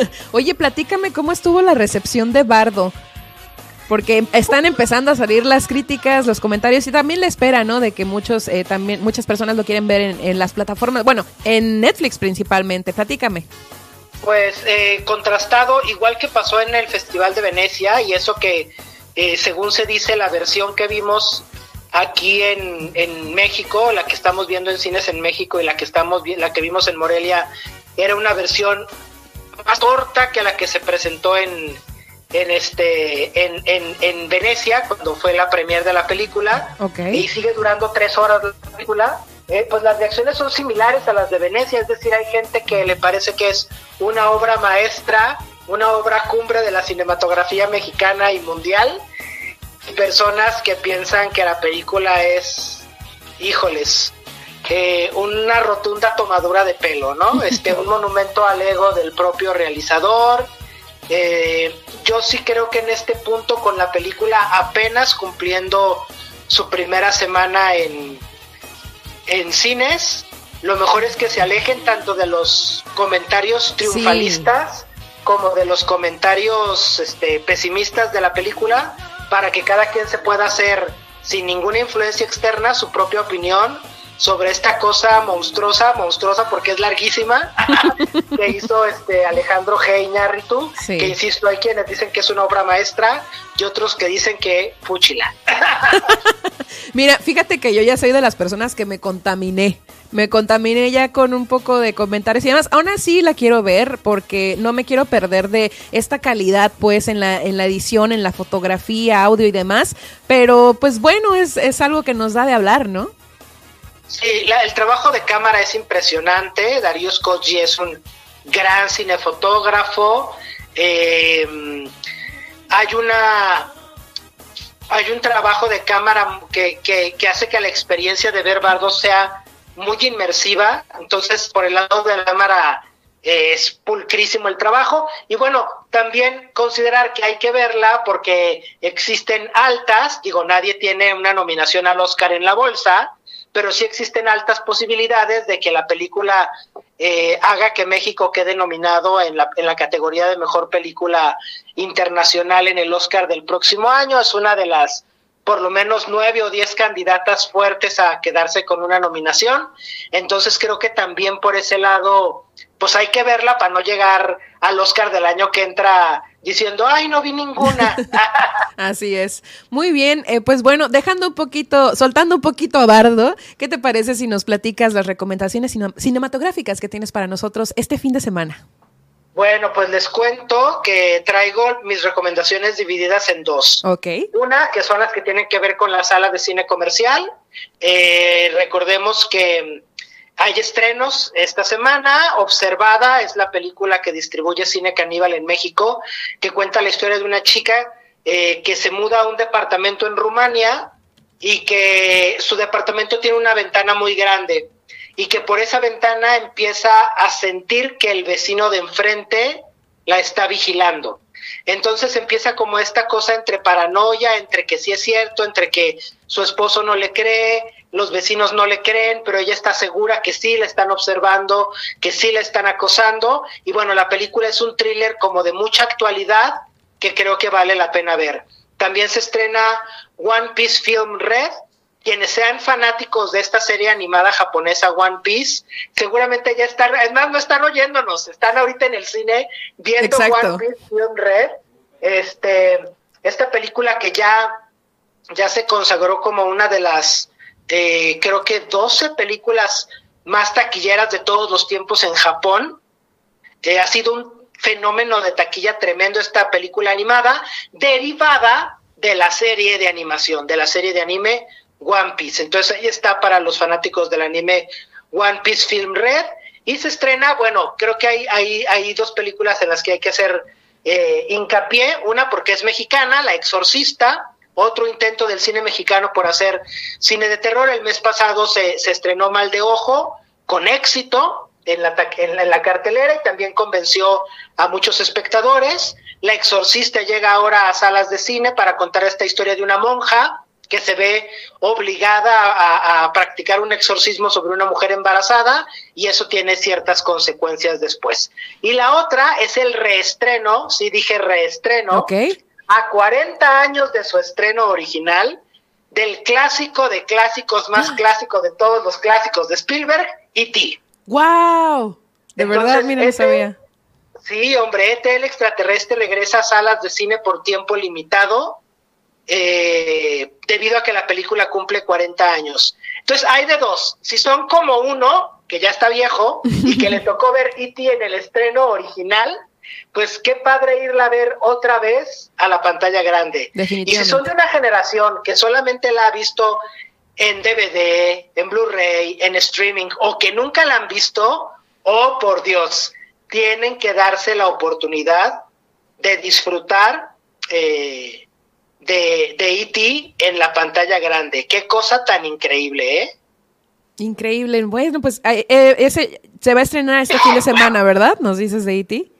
Sí, E.T. regresa a salas de cine a partir de este fin de semana. Súper bien, pues ahí está, como bien lo dices, ¿no, Arturo? Si eh, dependiendo de la generación que seamos o que, pues por ahí los pequeños no, no han visto esta película, es una excelente oportunidad para que la vean en pantalla grande, justamente. Así es, y bueno, lo otro que les decía es que traía mis, mis estrenos en dos partes. Adelante. Unos son los que entran a las salas de cine y otros son exclusivamente para la gente de la baja, porque los otros, los mortales que vivimos en otros lugares del país, no tenemos acceso a esas bendiciones. Porque como ya saben, el miércoles, digo, nosotros no nos escuchamos hasta el viernes de la semana que entra, y el miércoles ya empieza el décimo primer Festival Internacional de Cine de Los Cabos. Justamente, justamente acabamos de entrevistar a uno de los curadores del evento y nombre, qué cartelera, ¿eh? Sí, yo ya me eché un clavado a la programación completa y yo ya escogí las 11 películas que si yo estuviera en Los Cabos no me perdería por nada del mundo. Ay, mira, y más o menos ahí, ¿cuál nos podrías recomendar para que, bueno, quienes estén más cerca, la gente de Los Cabos puedan asistir a este festival? Sí, así es. Es que como es Los Cabos 11, pues escogí 11. Onda Adelante, adelante. Yo creo que de entrada hay que ver The Whale de Darren Sí. Aronofsky, que es la película de apertura del festival. Claro. Y bueno, sabemos que Brendan Fraser corre como uno de los favoritos para ganar el Oscar a Mejor Actor.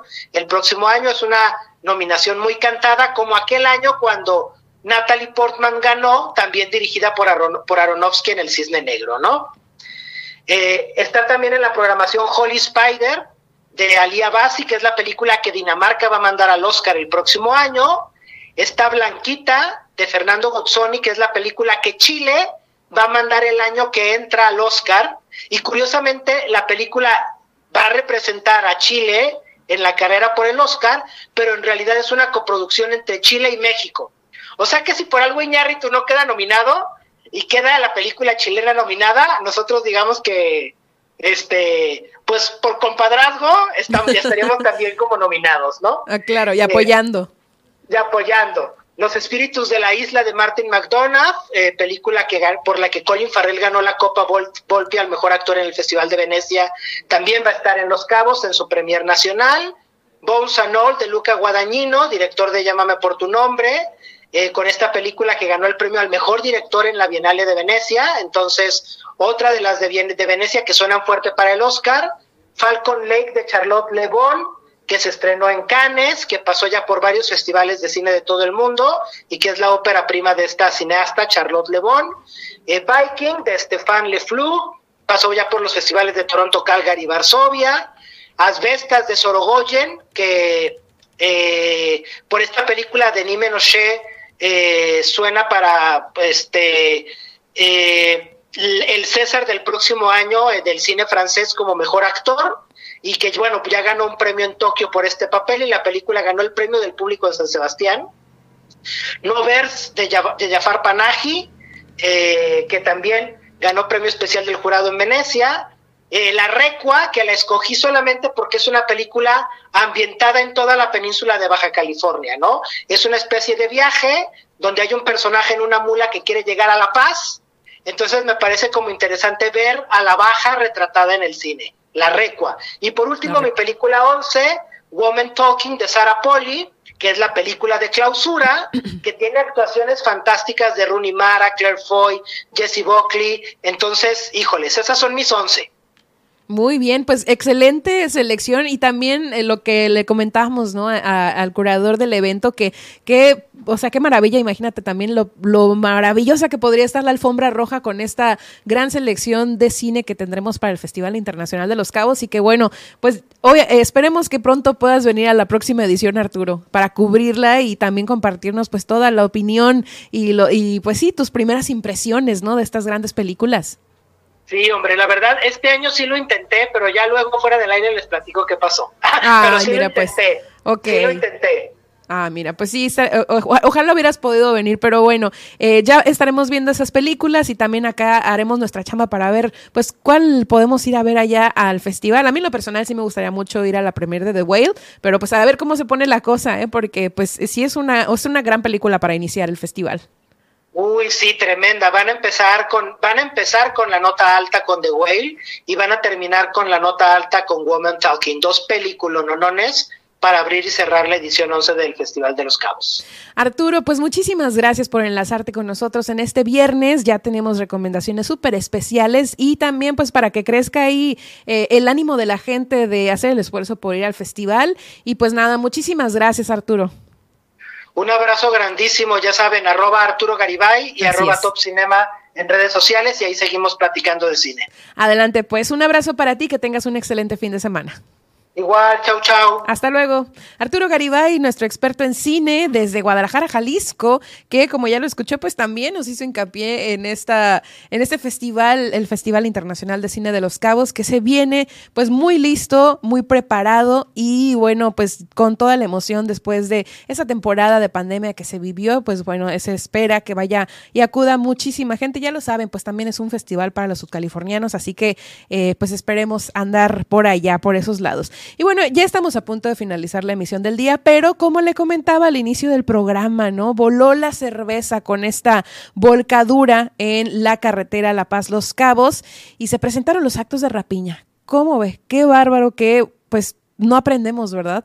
La historia, según está para enseñarnos, hace un par de años, no tendrá muchos años que se vivió una situación, pues, mm, pues yo creo que el triple de grande, pero pues aún se recurren a estas prácticas y precisamente fue por este tráiler cargado de cerveza que terminó volcado sobre la carretera que va de La Paz a Cabo San Lucas, que fue casi llegando a Cabo San Lucas, el cual, eh, pues este camión, ¿no? Perdió parte de su producto tras registrarse rapiña por parte de los usuarios de la vía federal y por ello, pues la zona de circulación quedó limitada por los trabajos de limpieza y remoción del vehículo- que se accidentó en este caso. Y bueno, estos hechos se dieron a la altura del kilómetro 114 del tramo antes mencionado, donde un tráiler terminó acostado sobre su, eh, su lado izquierdo, dejando el producto que transportaba eh, pues disperso mayormente en los dos carriles. Y es que hay foto, hay foto, hay prueba, hay video, incluso pues ahorita le mostrábamos uno de los clips que uno de nuestros radioescuchas compartió con nosotros.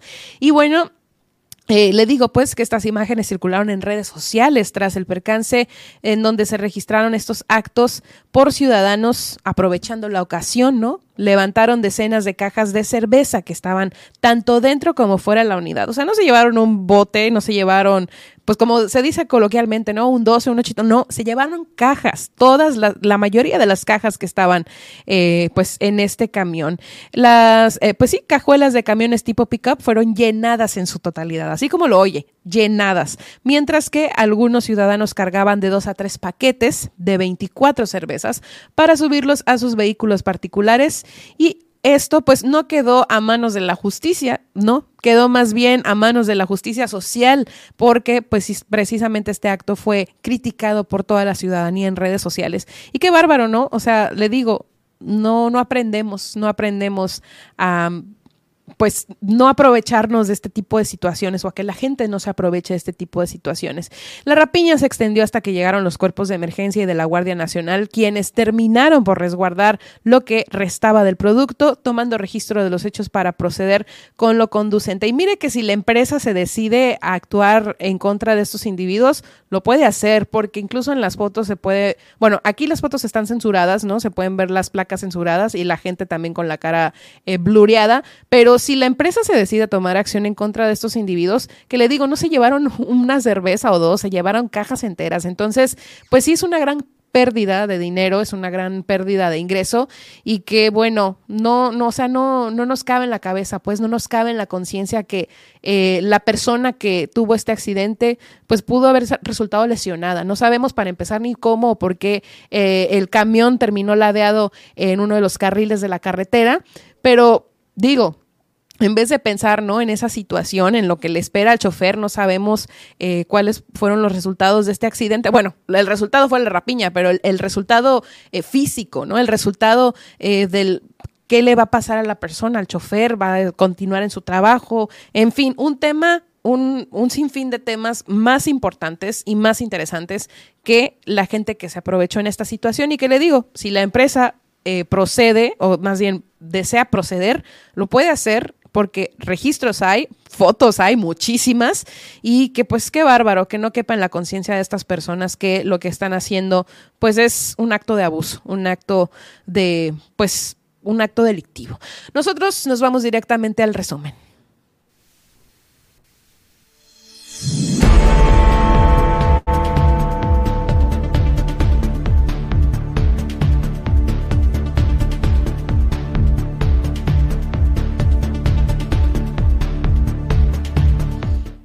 Tiembla 15 veces en Mulegé. estuvimos platicando de estas réplicas que se estuvieron presentando a lo largo de esta madrugada del viernes en este municipio de la entidad y que pues ahí eh, Protección Civil estuvo informando puntualmente sobre esta situación. Además, eh, pues el caso de la deportista trans a quien no la dejaron competir en la categoría femenil por su fuerza, pues no avanza porque la CDH dice que no tiene personal suficiente para la investigación de este caso. Además, verificadores de Cuepris portarán cámaras personales para fortalecer la transparencia de sus labores, esto pues como parte de una iniciativa impulsada por la Autoridad Sanitaria Federal.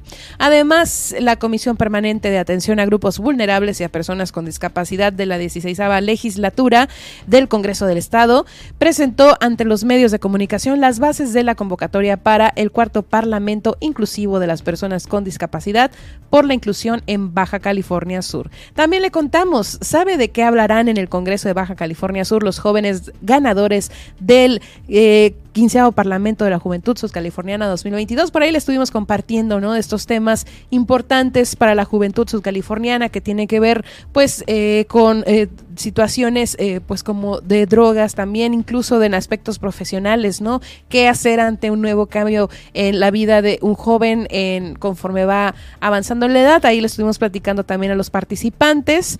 Además, propone diputada Blanca Belia Márquez tipificar el turismo sexual como delito agravado y es que actualmente no se especifica el tipo penal de corrupción de menores con fines de turismo sexual en el Código Penal de Baja California Sur.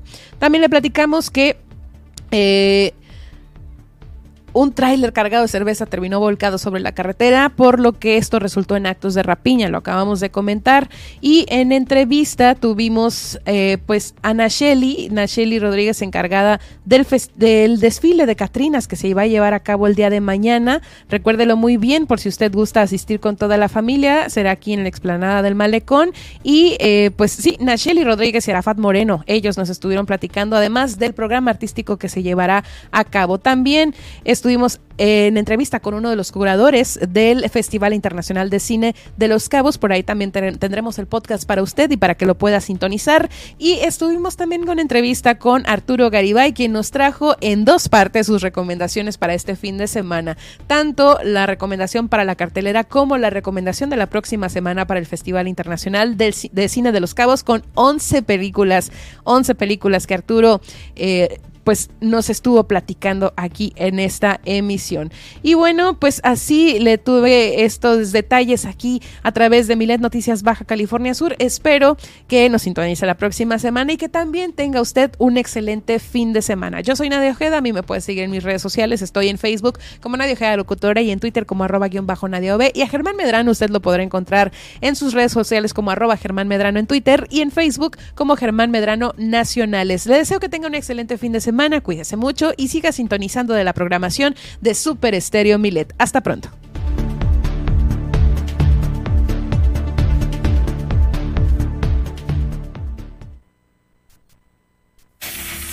Le hemos informado en Milet Noticias Baja California Sur. Germán Medrano lo espera de lunes a viernes a partir de las 2 de la tarde en el 95.1 FM en La Paz y 91.5 FM en Los Cabos.